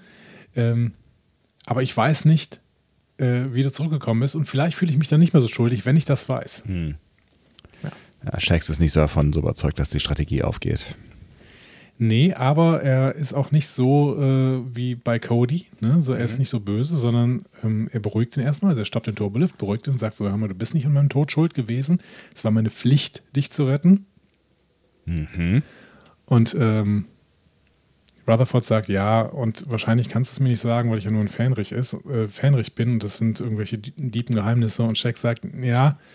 Der einzige Grund, warum wir es euch nicht erzählen, besteht daran, dass wir diese dunklen äh, Wahrheiten über wissenschaftliche Verderbtheit wollen wir euch gerne ersparen, weil sie euch sonst für den Rest eurer Tage heimsuchen würden. Und Rutherford sagt, okay, ich möchte es trotzdem hören. Ungefähr auch in dem beginnt- Ton, ne? Und dann beginnt Shax zu erzählen, was passiert ist. Er bleibt bei ein paar Stichworten, die aber interessant sind. Wir müssen äh, vielleicht nachher in einem Fazit bewerten, wie wir das denn grundsätzlich finden. Aber er sagt dann erstmal, ja, kennst du das, kennst du denn Black Mountain? Also, nee, keine Ahnung, kenne ich nicht. Ist auch eine schwierige Anspielung. Auf Star Trek bezieht sich irgendwie nicht. Ähm, Aber der Black Mountain wird tatsächlich in Rick and Morty schon mal erwähnt. Aha. In der Folge Klapperstern Reklaktika. ähm, so heißt sie zumindest auf Deutsch. Ja. Ähm, da liegt Morty im Sterben und sagt, während er im Sterben liegt, er könne den schwarzen Berg sehen. Wer ist einer der Macher von Rick and Morty? Ja, ja, klar, aber. Ähm, Mike McMahon. Ja, ja. Der aber, Macher von Lower Decks. aber äh, das erklärt es ja nicht mit. Also, meinst du, er hat eine selbstreferenzielle Referenz auf seine zweite Serie gemacht oder was? Oder steckt Ich da würde mehr es ihm hinter? zutrauen. Ich würde es ihm zutrauen oder er versucht das jetzt immer wieder in alle Serien einzubauen, bis irgendwann mal jemand fragt immer, was hat es eigentlich mit diesem schwarzen Berg? So ein Running Gag äh, äh, äh, Cross over all series quasi. Das wäre natürlich irgendwie äh, äh, krass. Ich würde, es ihm, ich würde ihm das zutrauen. Ähm, es kann natürlich auch sein, dass das irgendwie Lovecraftchen ist. Ich habe schon mal äh, in der ersten Folge gesagt, dass da Lovecraft-Anspielungen drin waren. Ja. Jetzt könnte das hier eine Anspielung an, den Lovecraft, an die Lovecraft-Erzählung At the Mountains of Madness sein. Mhm. Äh, Berge des Wahnsinns. Aber eigentlich, also die sind zwar auch schwarz, ähm, aber. Ja. Wie heißt das Ding in Herr der Ringe? Der Graue Berg? Nee. Ähm, keine Ahnung, hat doch einen besonderen Namen, oder? Baradur oder so. Naja. Naja. Wir müssen mal im Hinterkopf haben, der Schwarze Berg. Und äh, dann äh, sagte, da ähm, gab es eine spirituelle Schlacht, in die die Seele zieht, bei der man dann drei gesichtslose Erscheinungen seines Vaters bekämpfen muss. Der überlebende Vater lässt sich dann sein Her dein Herz essen. Es klingt irgendwie klingonisch, habe ich gedacht. Ja. Vielleicht sage ich es jetzt schon. Ich finde das problematisch. Mhm. Ich finde das sehr problematisch sogar. Erzähl mal. Das ist aus der Perspektive dessen, der zurückgekommen ist, die ein, ein Mythos über offensichtlich ja Bajoraner, die nach dem Tod irgendwie zurückkommen können. Mhm. So. Das heißt, das wird, hier wird über den, in den Kanon quasi ein, ein Mythos rein erzählt und ja faktisch bewahrheitet. Also das ist jetzt nicht mehr nur ein Mythos, das ist quasi jetzt auch die Wahrheit, weil äh, Shax ist ja zurückgekommen. Aber wir kennen ja nicht alles, oder? Also es wird ja, also wir erfahren ja nicht, nicht alles in dieser Szene. Weil äh, irgendwas, irgendwas, was ihn hart traumatisiert hat, erfahren wir nicht. Also auch, ja, auch Rutherford unabhängig, da, unabhängig davon, ob es da noch jetzt mehr gibt, was Rutherford nicht erzählt hat. Eine spirituelle Schlacht in die Seele zieht, das ist doch auch, das hat doch mit, mit Gegenwart nichts mit zu tun. Also hier, hier wird doch quasi eine, eine Mythologie in die Welt hineingeschrieben, die Star Trek bis jetzt nicht hatte. Oh, also, ja. Ja, gut, ich meine, du hast recht insofern, als dass die, die bajoranische Mythologie halt auf äh, außerirdischen Lebensformen basiert, quasi, ne? Ja, also eine wissenschaftlich erklärbare Mythologie quasi. Also mhm. schwierig erklärbar, aber zumindest ist klar, die Wurmlochwesen sind keine Götter, sondern ist halt eine Spezies, die halt ähm, überzeitlich ist. Mhm. Ja. Ja, ja, wobei die Drehkörper dann auch wieder eine, irgendwie eine schwierige Geschichte irgendwie sind, ne? Aber gut. Ähm, ja, ich verstehe deinen Punkt. Ich verstehe deinen Punkt, aber irgendwie habe ich das Gefühl, wir haben auch nicht die ganze Wahrheit mitbekommen von dem, was da genau passiert ist, weil ähm, ja, wie gesagt, also äh, ne, die, die Szene ist ja irgendwie offensichtlich nicht da zu Ende, weil äh, Rutherford danach ja hart traumatisiert ist von dem, was mhm. äh, Shax ihm dann noch so erzählt haben mag, was wir nicht mitbekommen haben. Vielleicht ja. ist, äh, also ich finde sie, so hundertprozentig würde ich das jetzt nicht unterstreichen, dass das jetzt quasi zur Realität geworden ist, weil wir nicht genau wissen, was da wirklich noch gesagt wurde. Auch wenn ich, ich dein Problem, Problem verstehe. Mit, ja. ja, ich habe ein Problem mit dem bis jetzt. Also diese, äh, der Begriff Seele allein ist schon, ist schon schwierig. Also, mhm. also natürlich ist Star Trek nicht hundertprozentig äh, wissenschaftskonform und wir haben auch Katra-Szenen, die schwierig sind schon, aber irgendwie ähm, haben wir quasi jetzt hier im Star Trek Lore den Tod besiegt. Hm. Dem Tod quasi, wenn man es mal irgendwie ähm, wieder ähm, ähm, mythisch ausdrücken möchte, wir haben dem Tod seinen Stachel gezogen quasi. Also der Tod ist nichts mehr wert in, in Star Trek hier, hiermit. Ich würde sagen, mal abwarten. Ich habe das Gefühl, dass das nochmal Thema sein wird in irgendeiner Art und Weise. Okay. Und ähm, dass wir da vielleicht noch ein bisschen mehr drüber erfahren werden und dass das vielleicht dann am Ende gar nicht so ist. Ihr könnt immer schreiben, ob ihr das, äh, ob ihr auch ein Problem damit hättet, wenn das nicht weiter aufgelöst wird. Ja. Dann gehen wir jetzt mal rüber zum Bäumler. Mhm, zum Bäumler. Zum Bäumler. zum Bäumler zum Bäumler. Der Bäumler, der steuert nämlich auf den Turbolift zu und während er den Korridor entlang geht, summt er das von Jerry Goldsmith komponierte Thema von Voyager. Damit wäre das auch Kanon quasi, ja. Genau, das ist auch Kanon, genau ja. wie schon das TNG-Thema aus Staffel 1. Ne? Ja. Da hat er es auch schon gesummt. Das ist auch schon Kanon geworden. Das ist großartig. ähm, ja, leider läuft er wieder gegen die Türen, die nicht aufgehen und überbrücken klappt auch nicht. Äh, dementsprechend versucht er das irgendwie mit der Hand aufzuziehen. Das sieht dann Jet, ne? Mhm. also Jet Mainhaver, ne? Ja. wir kennen ihn auch aus der letzten Folge, ähm, und bietet seine Hilfe an, aber Wormler ist zu stolz und lehnt ab. Man kann immer noch fragen, warum er einfach das Problem nicht mittlerweile gemeldet hat, aber naja, gut, das lassen wir, lassen wir an der Stelle einfach mal. Ja, aber sein Stolz ist es vielleicht, ne? Mhm. Der irgendwie, er möchte das Problem selber lösen. Du hast es ja eben schon gesagt, ne? Es ist sein Schiff, das sagt er auch nochmal später und dementsprechend muss er das irgendwie auch lösen können. Ähm, schön ist nochmal die Anspielung von Jet hier zu sagen, ja, ich kann dich über die Schwelle tragen. Auf ähm, äh, Englisch, I can take you irgendwie, keine Ahnung, auf jeden Fall Threshold mhm. wird dann nochmal genannt. Ja. Ne? Also mitten in der Voyager-Anspielung. So. Ähm, deswegen, äh, Jet geht dann, ne? Bäumler kommt weiter nicht in den Turbolift, also geht er in die Jeffreys-Röhre und beginnt zur Brücke zu klettern, durch die Jeffreys-Röhre. Mhm. Long way. Erreicht dann später auch die Spitze der Jeffreys-Röhre, ist fast der Brücke und läuft dann so einen Gang entlang ähm, und sagt, ja, ab jetzt ist ja einfach, ne? Also hier, hier passiert jetzt nun wirklich gar nichts mehr. Ähm, währenddessen wird aber Tom Paris von den Angestellten, ne, also von den Brückenoffizieren, quasi begrüßt. Und mhm. Freeman ähm, stimmt auch zu, Paris für eine Weile äh, das Steu die Steuerung der Cerritas zu überlassen. Ne? Also gibt da noch so einen kleinen Gag, ne? Ja, kriegst du Steuer, aber nicht, äh, schick uns nicht in den Delta-Quadranten. Ne? ja, also alle vergessen, dass der Caretaker den, den Delta-Quadranten gezogen hat und nicht äh, Tom Paris. Aber. Details. Aber schön, ne? Tom Paris, ja, total schön. Hat dir gefallen? Ja. ja. Also äh, man muss zweimal hingucken, um ihn zu erkennen, finde ich, aber ähm, ja, also es ist auf jeden Fall äh, schön, nochmal seine Stimme zu hören, ja.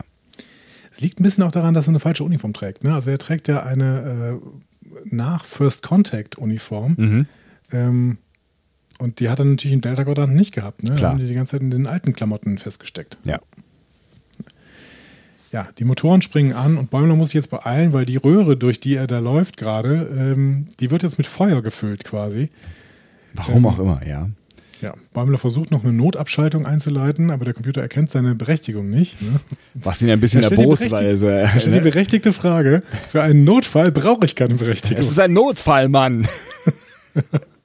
ja. ja. Einen Moment später gehen die Motoren aus. Äh, Bäumler setzt seine Reise fort und holt seinen Teller, der unversehrt äh, zurückgeblieben ist, quasi zurück. Ist nur ein bisschen heiß. Ne? Ja, Gott sei Dank. Out! Oh, my lips! ähm, ja, Bäumler kriecht dann weiter durch die Jeffreys-Röhren und wird plötzlich vom Schiffscomputer gefangen. Mhm. Das ärgert ihn sehr, ne, weil er vorher noch gesagt hat, niemand kennt diese Readers so gut wie Bradford Bäumler. Ja. Und schlägt sich dann quasi noch an der sich schließenden Luke den Kopf.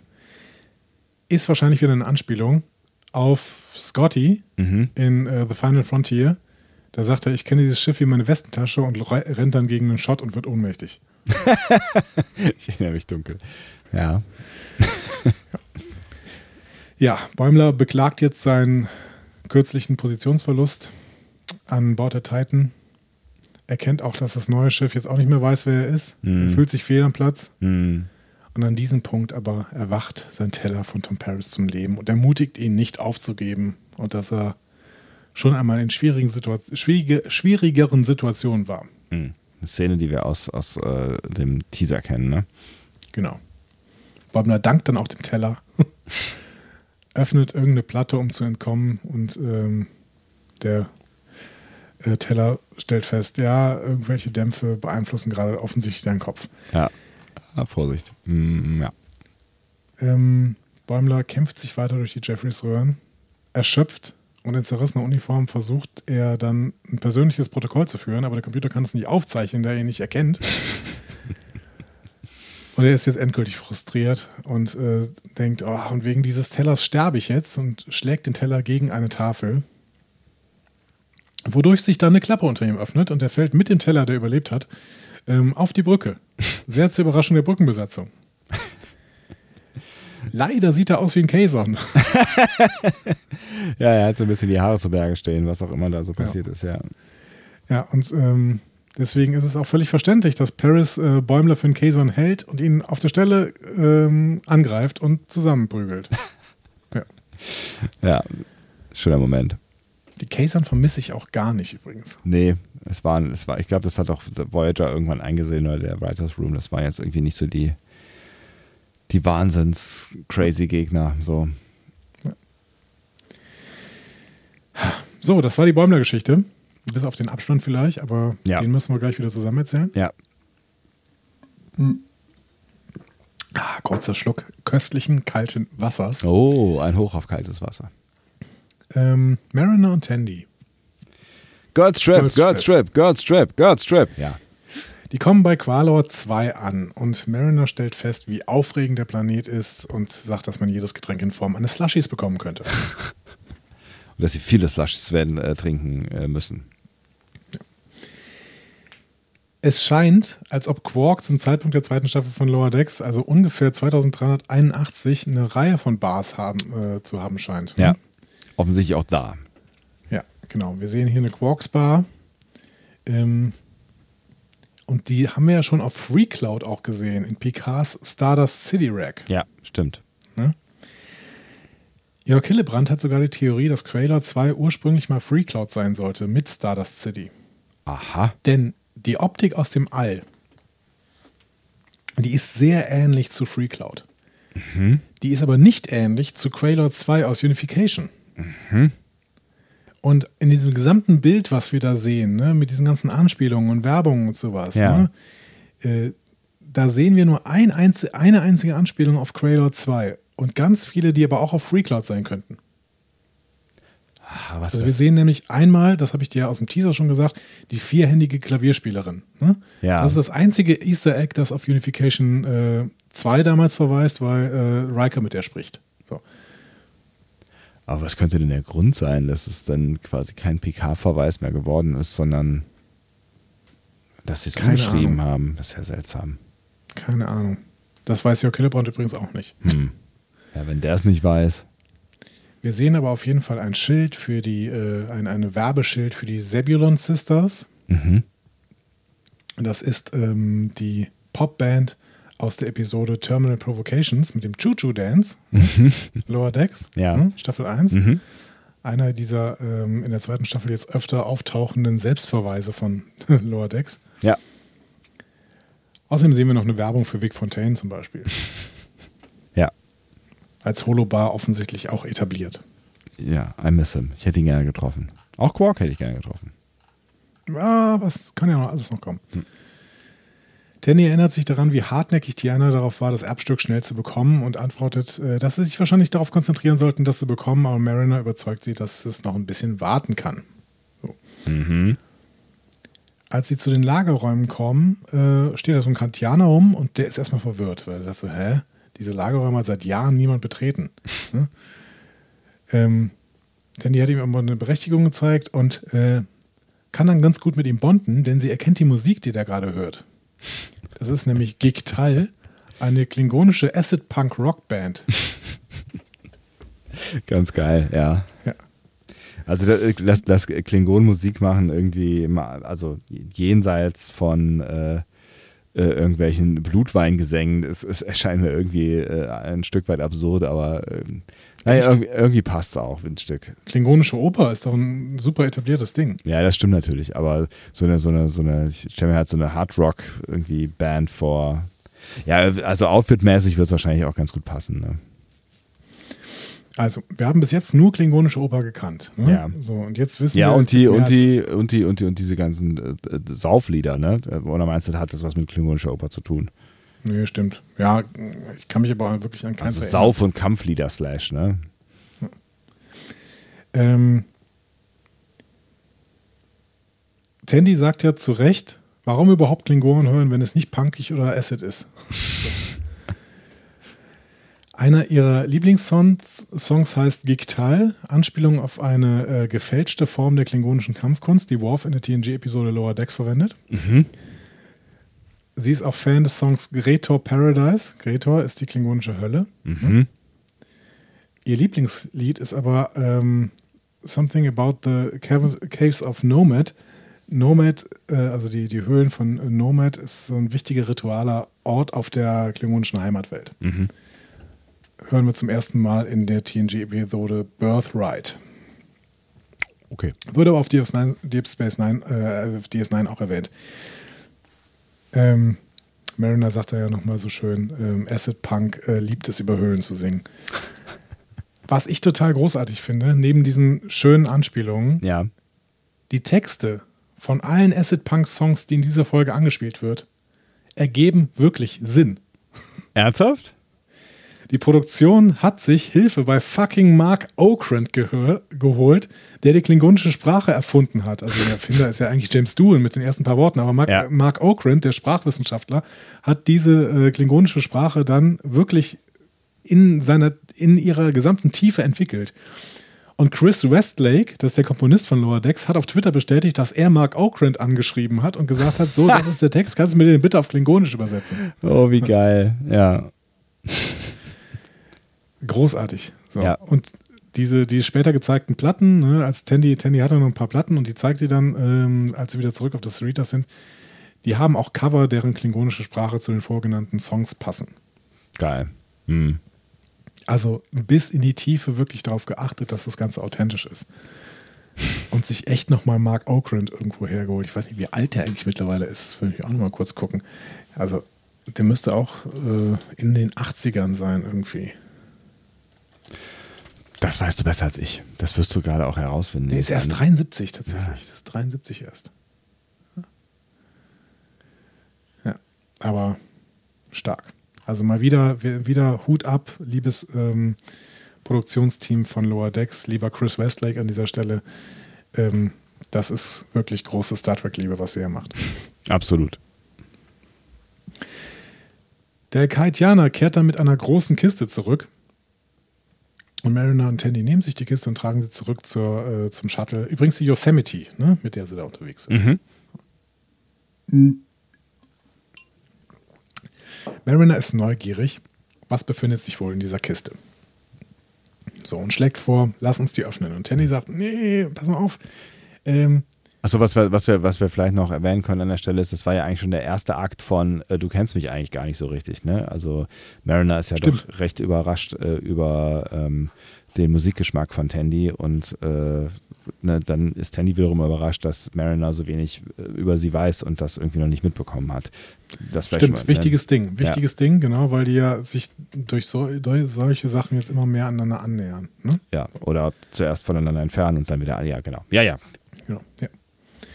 Ähm, Teddy weigert sich erstmal, diese Kiste zu öffnen. Marin überzeugt sie dann aber und sagt, ja, aber das ist dann erst unser, unser Geheimnis miteinander, so Girlstrip und so. Ne? Dann sagt er, nee, okay, gut, dann kleiner Blick, äh, schadet ja nicht. Ähm, und sie öffnen dann die Kiste, mhm. nur um einen kaitianischen Libido-Pfahl zu enthüllen. Tandy stellt fest, dass Kaitianer einmal im Jahr intim sein müssen oder ihre Hormone sie verrückt machen. Ja, irgendwie auch so ein, so ein, so ein Never-Ending-Thema, ne? dass irgendwelche Spezies irgendwie rollig werden. Und, äh ja, sie vergleicht es ja selber mit den Vulkaniern auf Ponfar, ne? Ja. aber die Vulkanier haben zumindest einen siebenjährigen Paarungszyklus. Ja. Ähm, und äh, kennen wir aus Amok Time. Bei den Kaitianern ist es ein Jahr. Wie, wie war das denn bei Phlox? Ja, das weiß ich auch nicht mehr genau. Das war aber, glaube ich, auch nicht ein Jahr, oder? Das war auch irgendwie. War das nicht einmal im Jahr, dass die horny werden da? Das kann einmal im Jahr gewesen sein, ich weiß es nicht mehr genau.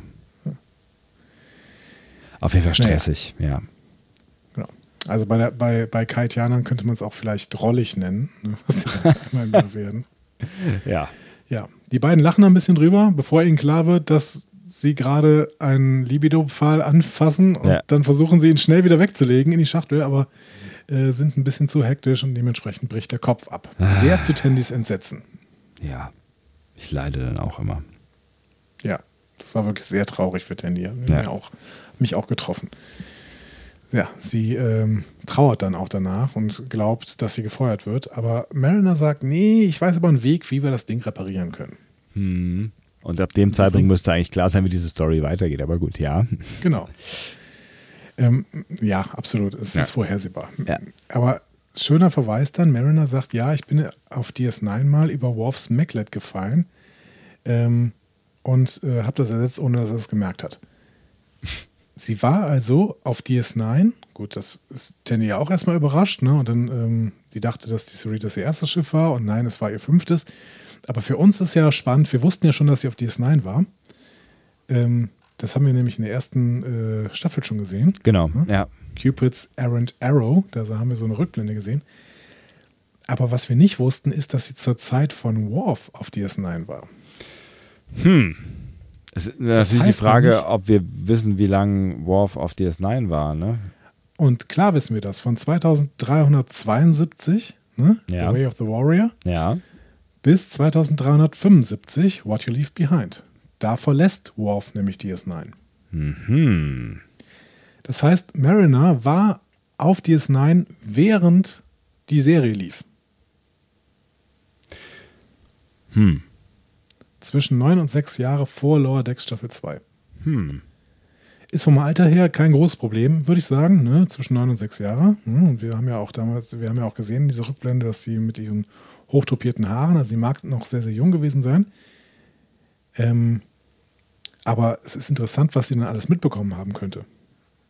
Das stimmt, also wobei man natürlich auch nochmal irgendwie sagen muss, äh, was, was ist sie denn dann da gewesen damals, ne? Und war, war, war das nicht ein Alter gewesen, wo sie auf der Academy hätte sein müssen und so weiter und so fort. Ne? Also es, es bleibt ein bisschen mysteriös, finde ich. Ja.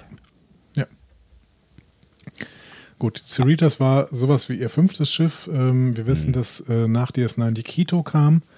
Müssen wir mal gucken, was äh, wir über Mariner noch erfahren können. Hm. Ja, aber auf jeden Fall, äh, auf jeden Fall interessant, ne, mit dem Hinweis, den du gerade ge gebracht hast. Dann äh, kennt sie sicherlich viel von uns Vertrautes. Ja, wir werden ja nachher noch eine Anspielung auch da an der Stelle sehen. Mhm. Ähm, sie sagt auf jeden Fall, dass sie jemanden auf Bones Tell kennt, der alles reparieren kann. Dass es nur eine kurze äh, Abkürz, äh, eine kurze um Umweg. kurzer Umweg sein Ja. wird, bevor sie dann zur Cerritos zurückkehren. Ähm, Bones Tell erfunden oder bekannt? Äh, erfunden. Nein, bekannt. Ja, ist eigentlich, wahrscheinlich kann man ja immer auf bekannt äh, antworten. Na, Also Bones Tell auf der Starbase Earhart. Ne? Äh, einerseits kennen wir Amelia Earhart ja, Mhm. Ja. Von, ähm, von Voyager, ne? The, the 30, 37er. Ja. Ähm, ja. Heißt sie, glaube ich, ne? 37er? Ja, ich glaube auch, so? ja. Also das sind diese Leute, die sie aufgetaut haben. Ne? Genau. Ähm, beziehungsweise Voyager taut sie auf, ja, wie auch immer. So, ähm, die Starbase Earhart und äh, Bones Tell ist aber aus der TNG-Episode Tapestry. Und das hättest du fast erraten können, weil alles, was danach passiert, ist genau wie in Tapestry. Tatsächlich. Das ist die Episode Willkommen im Leben nach dem Tode. Ähm, wir erfahren da, dass Jean-Luc Picard, äh, Picard auf diesem Planeten rumhängt, bevor er auscheckt äh, auscheckt und Bonestell ist die Bar und das Erholungsgebiet äh, von dieser Starbase Earhart. Und Tandy und Mariner spielen ja jetzt gleich mit Nausicaa und Dom Jot. Ähm, das hat Picard auch gemacht, aber für ihn ist es ein bisschen anders ausgegangen. Aha, aha. Ich erinnere mich, ja. Ja. Also Mariner und Tandy gehen also zu dieser Sternbasis, nehmen Kontakt mit Mariners Kontakt auf und der sagt, dass er den Schaden am Pfahl reparieren kann. Aber es kostet sie 50 Streifen Latinum. Und ähm, Mariner stimmt zu, obwohl sie gar kein Latinum haben. So. In der Bar selber steht übrigens unter anderem ein Ariolo. Das ist diese Centaur-Spezies. Die haben wir in Envoys schon gesehen Aha. ähm, bei Lower Decks. Ähm, die kennen wir sonst aus einer Miniszene in Star Trek 4, The Voyage Home. Ja, das hast du da schon mal erzählt, glaube ich, ne? Ja, da sitzen die irgendwo im Hintergrund in so einem riesigen Föderationsverhandlungs, also im Parlament, glaube ich, irgendwie. Mhm. Ja. Ja, Mariner nimmt dann mit einer Gruppe von Nausikaanern an einem Dom Jot-Spiel teil, um das Geld zu gewinnen. Ähm, sie ist auch ziemlich gut. Äh, das finden die Nausikaaner gar nicht so gut, weil sie gesagt hatte, sie wäre eine Anfängerin. Schwierig. Und dann äh, Ja. lässt sie kurz Tandy spielen und die Nausikaaner haben äh, Angst, dass Tandy ihre Pheromone verwenden wird, um sie zu betrügen. Und damit hat Tandy wiederum ein Problem. Obwohl Mariner dann sagt, ja, vielleicht kannst du das ja wirklich machen. Und Mariner sagt, nein, ich bin nicht einmal diese Art von Orion. So. Das wiederum bezieht sich auf eine Enterprise-Episode, nämlich Bound, in der wir erfahren, dass die Orion-Sklavenfrauen Frauen eigentlich keine Sklaven sind, sondern heimlich alle Männer in ihrer Gesellschaft durch Pheromone manipulieren. ja, was die ganze Nummer unter einem anderen äh, Licht äh, erscheinen lässt. Genau, diese, diese Orion-Pheromone, die hatten wir schon gesehen, in, zum Beispiel in der TOS-Episode ganz am Anfang, The Cage. Ne? Ähm, und ich finde es total spannend, wie sehr die Orions eigentlich, ähm, oder die Orion, Mhm. müssen wir ja sagen, wie sehr die entwickelt worden sind. Jetzt mit der äh, dritten Staffel Discovery und äh, jetzt Stimmt, hier ja. in, in Mhm. Lower Decks. Habe ich nicht mit gerechnet, wirklich. Mhm. Dass, dass die Orion vielleicht die am besten weiterentwickelte Spezies äh, seit 2017 sind. Ja, erstaunlicherweise schon, ne? Ja. Witzig. Ja. Ja, weil sie auch schon so alt sind, so, ne? Ja, erst, erste Folge, ne? Also Mhm. erste Star Trek-Folge Ja. und äh, irgendwie immer wieder vorgekommen. Ist Ja. total spannend. Ja. Gut, Tandy will ihre Pheromone, beziehungsweise kann sie vielleicht auch nicht einsetzen. Äh, sie beginnt dann nervös zu spielen ähm, und einer der Nausikaner versucht sie dabei anzugreifen. Ähm, Mariner greift ein und der Angriff führt aber dann dazu, dass Tandy einen glücklichen äh, Stoß macht, äh, der das Spiel gewinnt. Schwierig. Die Nausikaner Hm. weigern sich wütend, den Gewinn auszuzahlen und zerschmettern den Kopf des Libido-Pfahls. Ah, ja, schwierig. Tandy wird verrückt. Mhm. ja. Sie entkommen dann den Nausikaanern, indem Mariner ihnen Latinum ins Gesicht wirft. Hm. Im Gegensatz zu Picard, der in Tapestry quasi genau dieselbe Szene durchgemacht hat, Ja, aber ähm, von einem Nausikaaner dann durchs Herz gebohrt wurde und äh, dann bekam er ja ein neues Herz. ja. Ist, würde ich sagen, äh, für die beiden ein bisschen besser gelaufen, ja. Richtig. So. Zurück äh, im Shuttle. Dr. Tiana kontaktiert Tandy und möchte wissen, wo bist du? Und Tandy sagt, ja, wir sind auf dem Rückweg. Und Alles in super Tja. Ordnung, ist alles intakt. Genau. Ja. All, alles gut, alles, also kein Problem. Ja. Ne? Ähm, Tiana schreit sie an, sie soll sich beeilen. Ja. Tandy ist frustriert über die Situation, wütend, äh, dass sie Tiana im Stich gelassen hat. Und Mariner sagt, ja komm, Fehler passieren immer, wird schon gut gehen. Und äh, Tandy sagt, ja, aber ich bin Orion. Und es war sowieso schwierig, der Akademie zu, beizutreten, weil wir haben immer noch ein Stigma. Hm. Die meisten Menschen sehen uns immer noch als Diebe und Piraten. Und dann denkt sie, Moment mal, Diebe und Piraten? Da hat sie eine Idee. nämlich ihren Cousin Deoni. Mhm. Der arbeitet nämlich tatsächlich in einer Diebeshöhle in einem Piratenaußenposten. und kann ihnen möglicherweise helfen. Tandy sagt, ja, das Problem ist, das sind die Bad Orions, ne, nicht so wie ich. Und Mariner, die würden dich sofort töten, wenn die merken, dass du kein Orion bist. Deswegen müssen wir dich jetzt färben. False Green, quasi. Toll, dass es alles geht, ja. Ja, gar kein Problem. Aber offensichtlich nicht besonders nachhaltig. Das wäre die Frage gewesen, die äh, ich dann irgendwann im Anschluss stelle, weil äh, warum, Herrgott, aber egal, warum, ja, warum kann man das nicht nachhaltig machen und warum haben sie nicht äh, hier dann den Hypospray mitgenommen, mit dem sie äh, sie zwischendurch mal wieder hätten grün färben können? Aber egal. Es, es, es muss so funktionieren, aber Tandy sagt es ja extra nochmal, ne? Mariner, Achtung, deine, deine falsche grüne Verkleidung wird nicht lange halten. Ja. Wir müssen Deoni jetzt schnell finden.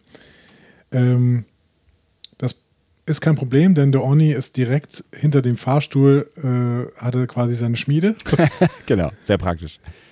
Mariner ist ein bisschen überrascht, dass Deoni ziemlich gut aussieht. Mhm.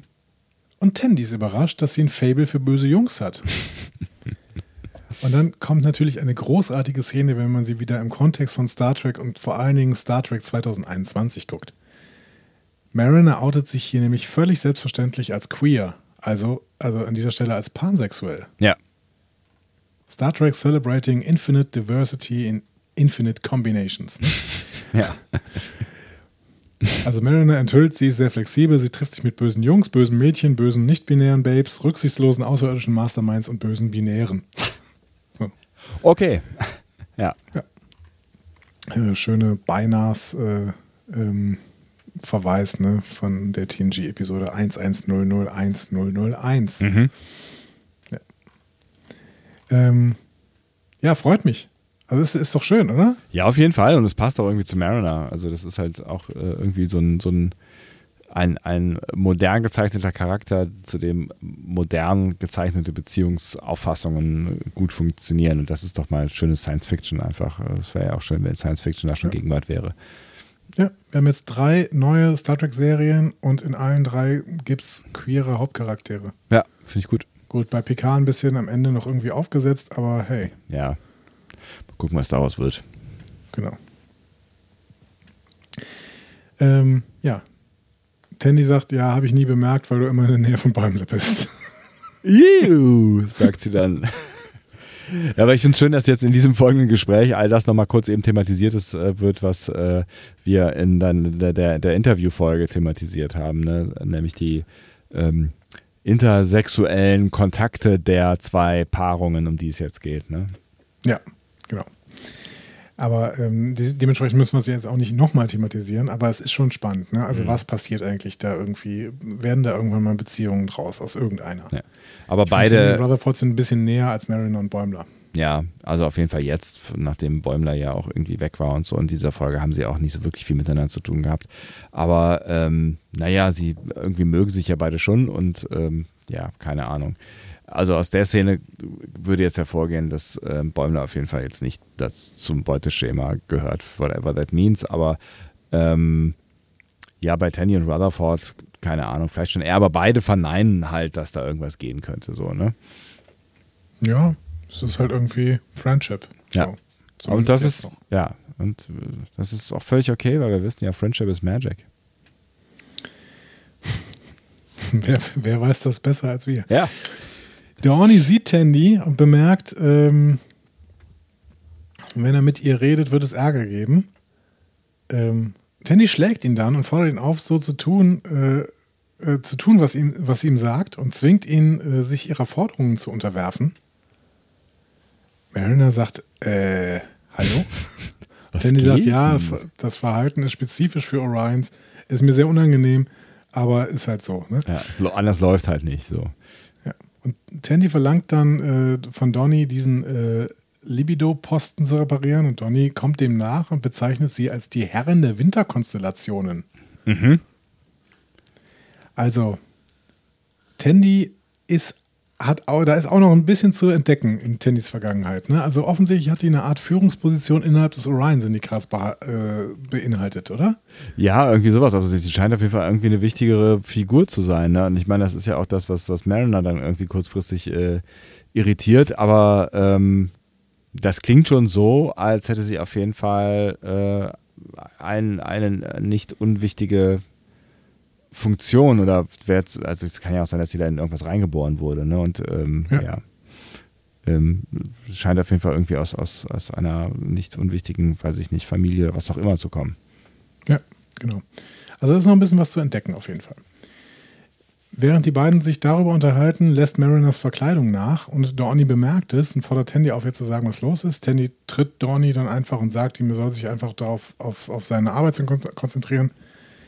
Ähm, und Mariner ist verwirrt, dass der Oni sie Dirvana nennt und fragt, ist das jetzt auch wieder ein Titel für dich? Ja, wie viele Namen hast du eigentlich? Genau. Und Handy sagt, nein, das ist mein Name.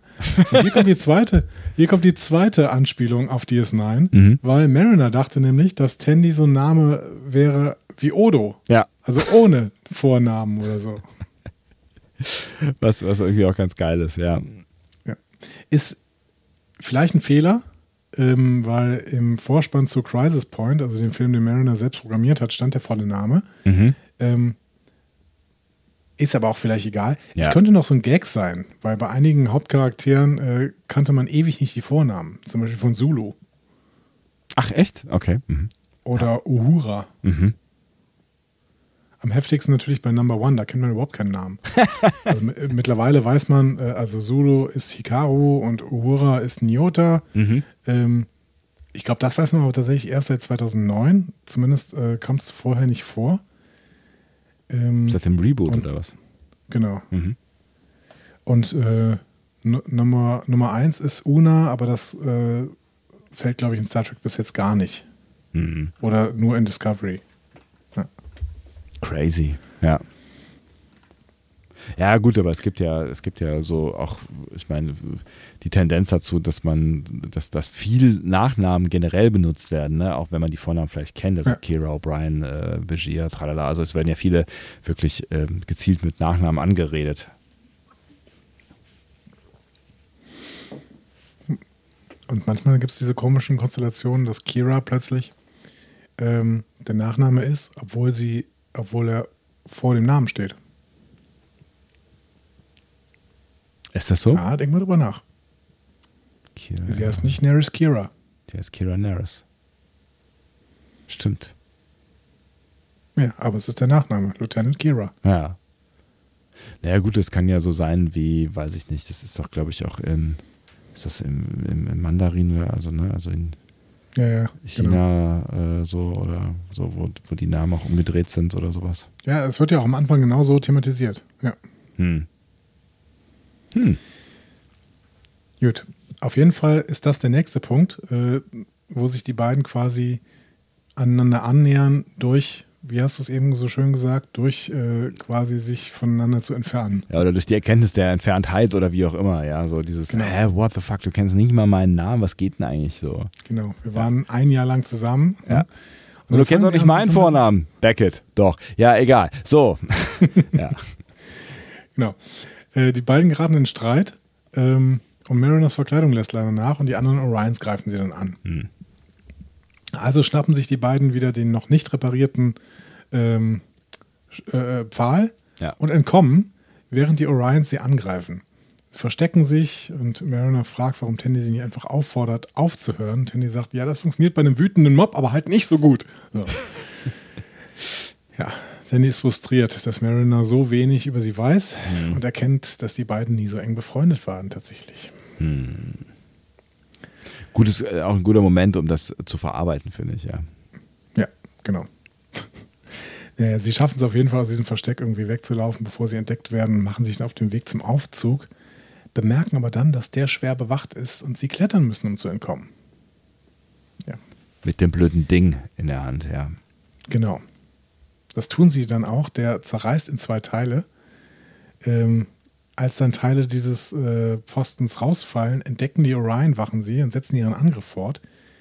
Tandy erreicht eine Tür und öffnet sie, aber ähm, bevor sie Mariner da hilft, hochzuklettern, ähm, durchtrennt einer der Orions das Seil, in dem Mariner klettert. Also lässt Mariner fast die Tasche fallen, also ihre Hälfte. Ja. Ähm, aber Tandy kann Mariner retten und Mariner kann die Hälfte des Pfostens retten. Ähm, kurz. Kurz, Und dann lässt sie ja. los. Schade. Ja. Ja, also es ist, also es ist im Prinzip ähm, äh, war das die Wahl zwischen Pfosten und Mariner, ne? Also was rette ich? Am- Ja. äh, und äh, Tandy entscheidet sich netterweise für Mariner. Tja, Bitter. bitter. Ja. Die beiden fliegen zurück zu Cerritos. Mariner dankt Tandy noch dafür, dass sie ihr Leben gerettet hat. Sie sagt auch, dass sie sich nicht so schlecht fühlen, fühlen soll. Ähm, tja, Ja, also ich, es ist leicht gesagt, finde ich, für Mariner an der Stelle, weil äh, ich meine, die ist ja gewohnt, dass sie irgendwie von Mission zurückkehrt und alles in Schuss und Asche gelegt hat, ne? aber Tandy wollte ja genau damit irgendwie beweisen, dass sie, dass sie zuverlässig ist und äh, ist offensichtlich auch irgendwie deutlich anders motiviert. Ne? Also sie möchte ja gerne Karriere machen oder zumindest irgendwie wahrgenommen werden für ihre Fähigkeiten oder wie auch immer. Und ähm, das äh, ist jetzt halt mal ordentlich in die Hose gegangen. Ne? Und ich glaube, da gibt es auch nichts, was Mariner aus ihrer Perspektive sagen könnte, um das besser zu machen. Ja, im Endeffekt bleibt Tandy nichts anderes übrig. Also es ist schön, dass sie sich hier nochmal irgendwie aneinander annähern und auch sich sagen, hey, das hat doch irgendwie was gebracht und vielleicht wirst du jetzt trotzdem befördert oder sowas, weil äh, du öffnest dein Privatleben mir gegenüber und das ist gut, wenn Leute ihre Privatleben ähm, äh, zeigen quasi, dann werden sie eher befördert. Ist auch eine interessante These übrigens. Ähm, ja, im Endeffekt äh, sagt Tandy, ja, ist ja auch ganz interessant, dass ich hier mal in Schwierigkeiten gerate, das hatte ich bis jetzt nicht. Ja, und man muss aber natürlich auch ganz klar sagen, das ist Bäum, äh, Bäumlers, das ist Mariners Schuld. Ne? Also ich meine, äh, die hat Tandy überredet, äh, die, die, den Inhalt der Kiste anzugucken. Wäre das nicht ne, passiert, wäre alles andere danach auch nicht passiert. Genau. Aber Tandy macht es ihr interessanterweise nicht so richtig zum Vorwurf. Nee. Ja. Mariner hat aber auch noch eine Idee. Vielleicht gerät es ja gar nicht in Schwierigkeiten.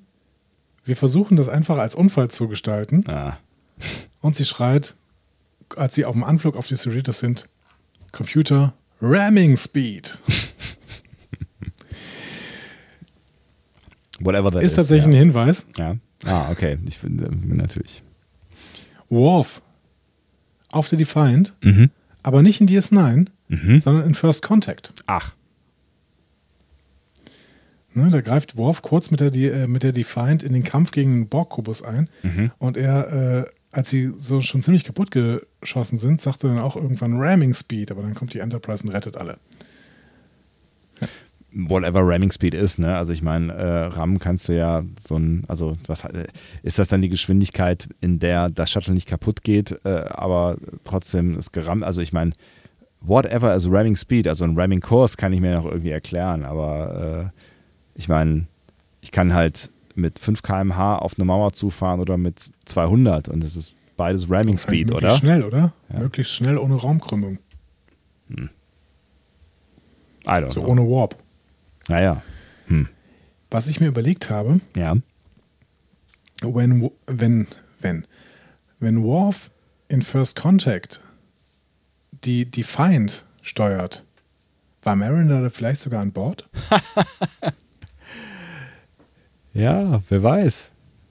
Ne? Möglich, ne? Ja. Hätte auf der Defiant dienen können, als sie auf DS- DS9 war. Auf jeden Fall. Also jetzt nach dem, was wir äh, durch diese Folge erfahren haben, auf jeden Fall. So, als äh, diese Szene kommt, verprügelt übrigens Paris gerade Bäumler auf der Brücke. ähm, und die, die Con-Offizierin, ich glaube, es ist Jennifer, oder es ist äh, die, die Freundin von, von Rutherford da, er sagt auf jeden Fall, hey, äh, da ist gerade ein Shuttle auf Kollisionskurs und der Shuttle kollidiert mit den äh, Schilden und macht plopp. Damage Report, none. Nein.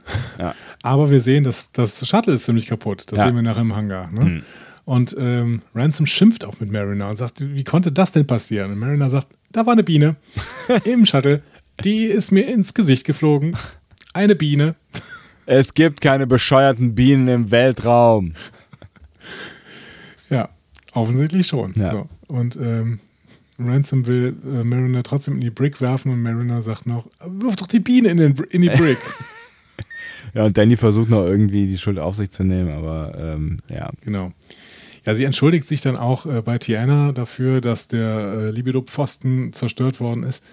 Versucht die Verantwortung zu übernehmen. Aber Tiana sagt, ja, völlig egal, es ging mir um die Kiste. So, weg mit diesen Überresten dieses Pfostens. So, Ja. ähm, es geht mir um die Kiste.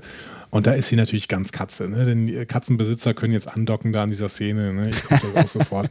Man kauft die schönsten Sachen, ne? die super geilen Kratzbäume für Tausende von Euros ne? und so weiter. Und dann kommen die an und man packt sie aus, stellt sie in die Ecke und die Katze springt in den Karton. es ist immer dasselbe. Geil, okay, verstehe. Also hier keine, hier keine Star Trek-Anspielung, sondern ein, ein Moment zum Andocken für Katzenbesitzer. Real life quasi, ja. Genau. Ähm, ja, der Abspann. Mariner wird wegen der Kollision in die Brick geschickt. Mhm. Auf der Zeichnung mit Mariners äh, HQ, äh, HQ sind jetzt vier Haken übrigens. Ne? Äh, Tao Tao hatte mal in unseren Kommentaren geschrieben, dass es wahrscheinlich die Anzahl äh, von Malen ist, wie die Mariner schon in der Brick gelandet ist. Sie hat wahrscheinlich recht. Ja, sieht so aus, ne? Ja. Also es, ich hatte ja vermutet, vielleicht ist es ja auch die Staffel irgendwie, die dadurch angezeigt wird, weil Ja. es in der ersten Folge so mit zwei Strichen war, aber jetzt sind es vier. Ähm, ja, Tandy spielt ihr und Rutherford noch mehr klingonischen Acid Punk vor. Ähm, und Bäumler be betritt die Brick und enthüllt, dass das Schiff endlich erkennt, wer er ist. Ja, er geht durch die Tür durch, ja. Und dann kommt die Szene, auf die du eben schon die Anspielung gemacht hast. Mhm. Hast du denn jetzt hier die Unterschrift von Chakotay oder was? Von äh, äh, äh, Chakotay. Ja, ja, Ja. whatever. Ja. Schön. Genau. Also Unterschied zwischen Chakotay und Tom Paris, wer weiß den schon? Ja, aber ne, dass, dass äh, Bäumler echauffiert ist an der Stelle, äh, ne, ne, zeigt, dass du vielleicht mit deiner Chakotay-Meinung nicht äh, der, der Einzige bist. Aber ich habe auch das Gefühl, als Bäumler da diese, diese Teller da zeigt, da wäre auch noch ein Slot frei. Und vielleicht ist das der Chakotay-Teller, vielleicht will er den nicht haben. Dann habt ihr was gemeinsam. Dann hätten wir was gemeinsam, genau. Ich will auch alle anderen Teller haben. Obwohl Ah, der Chakotay-Teller, das ist so, ist so der, der, äh, so der Trash-Teller. Ach komm, es gibt doch bestimmt auch irgendwas Gutes an Chakotay. Ja. Ja, Nein, es ist ja ein Ja. dufter Typ. ein voll dufter Typ.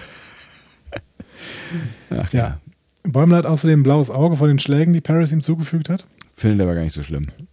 Genau, denn als kleine Entschuldigung hat Bäumler, äh, hat Paris Bäumler auf einen Drink eingeladen und damit wächst die Chance Bäumlers, dass äh, sein Teller endlich signiert wird. Ja. Juhu! Wenn er denn durch die Tür kommt, denn er steht dann wieder vor der Tür und die geht nicht auf, bis Tandy ihm sagt, du stehst nicht vor der Tür, du stehst vor einer Wand.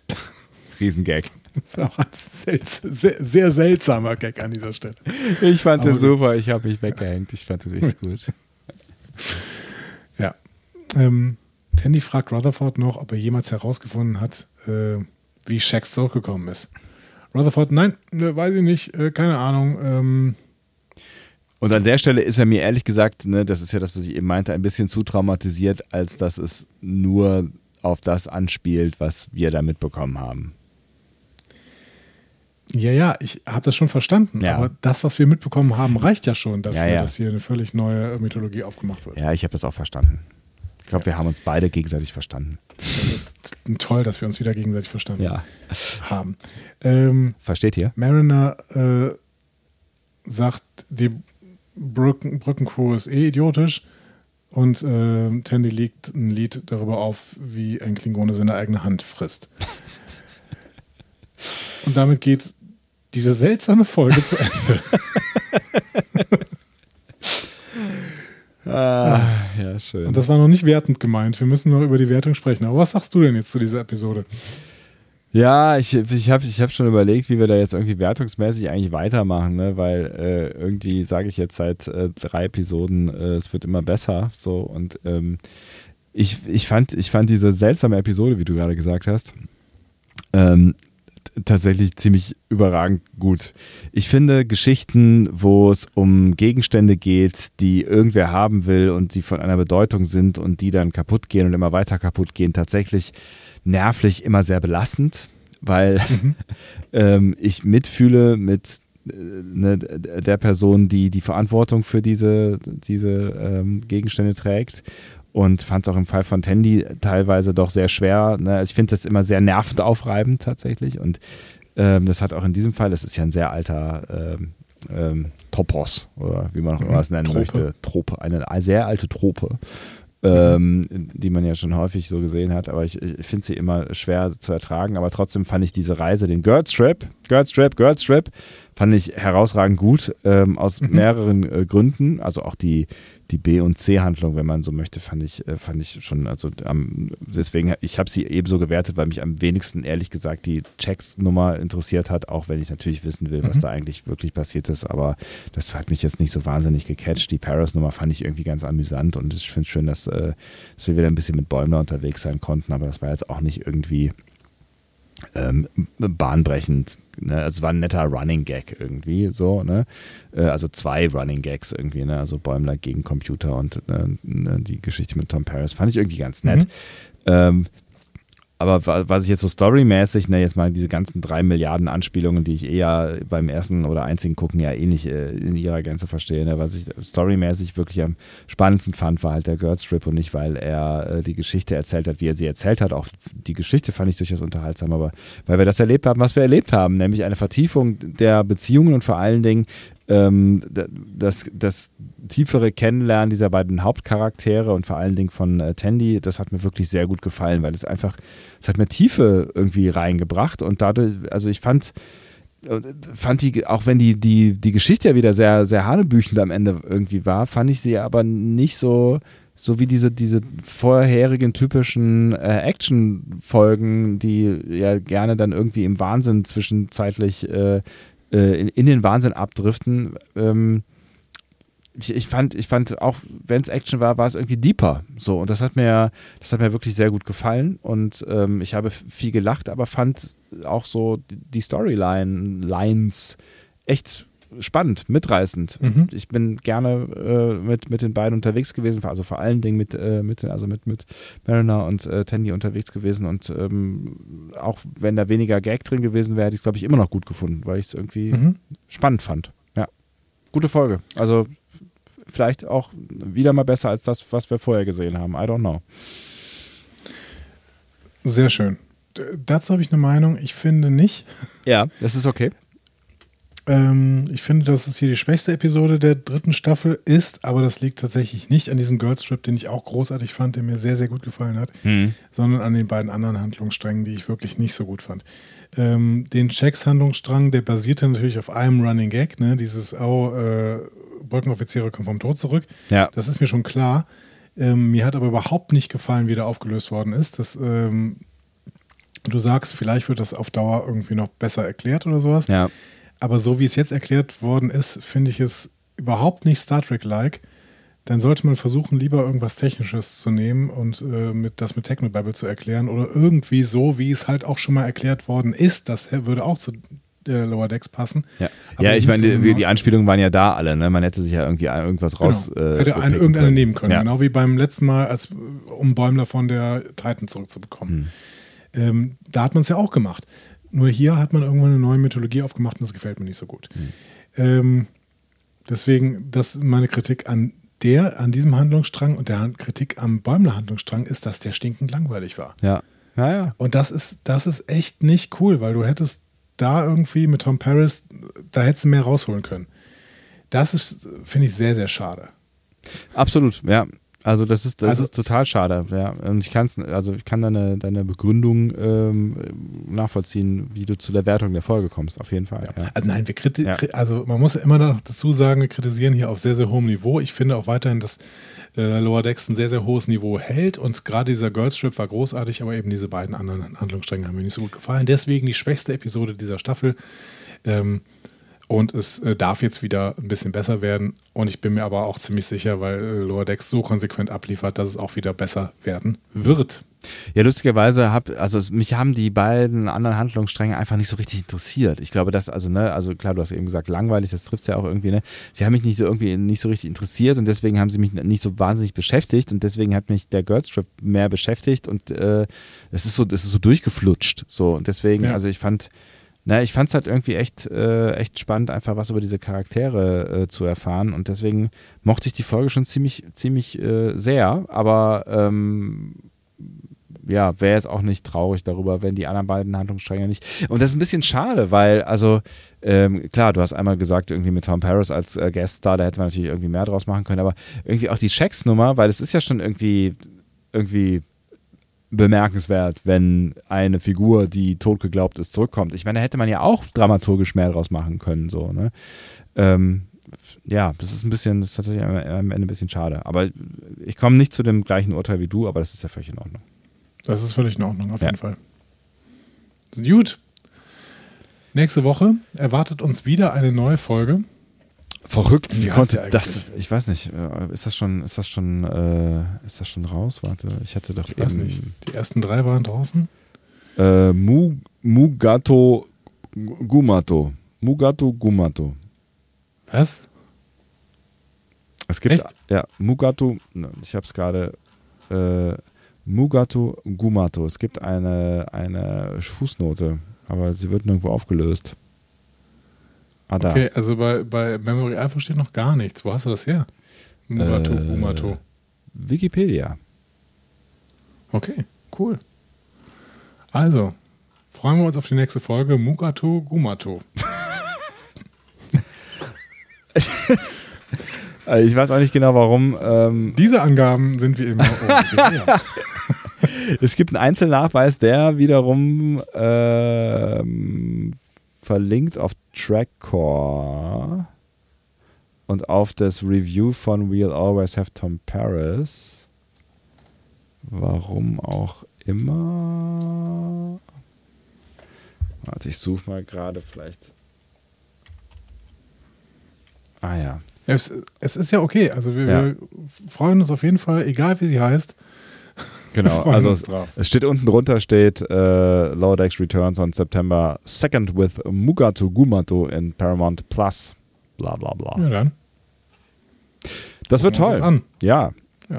Und äh, wir freuen uns in der Zwischenzeit, wenn äh, ihr uns auf den bekannten sozialmedialen Kanälen äh, begleitet, was diese Folgenbesprechung angeht.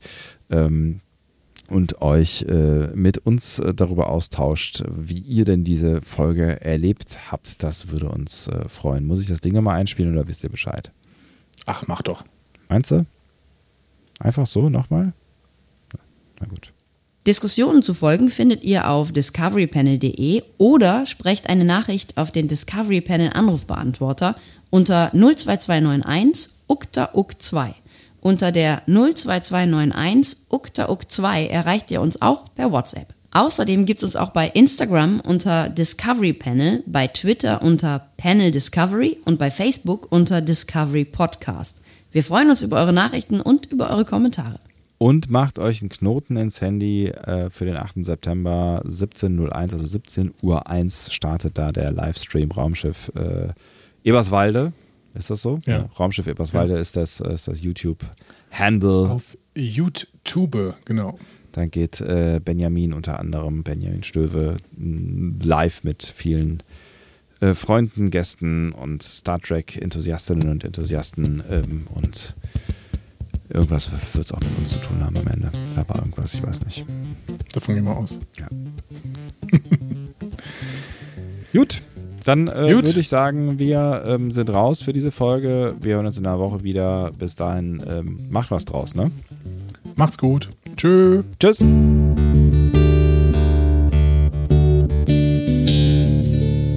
Mehr Star Trek Podcasts findet ihr auf discoverypanel.de. Discovery Panel. Discover Star Trek.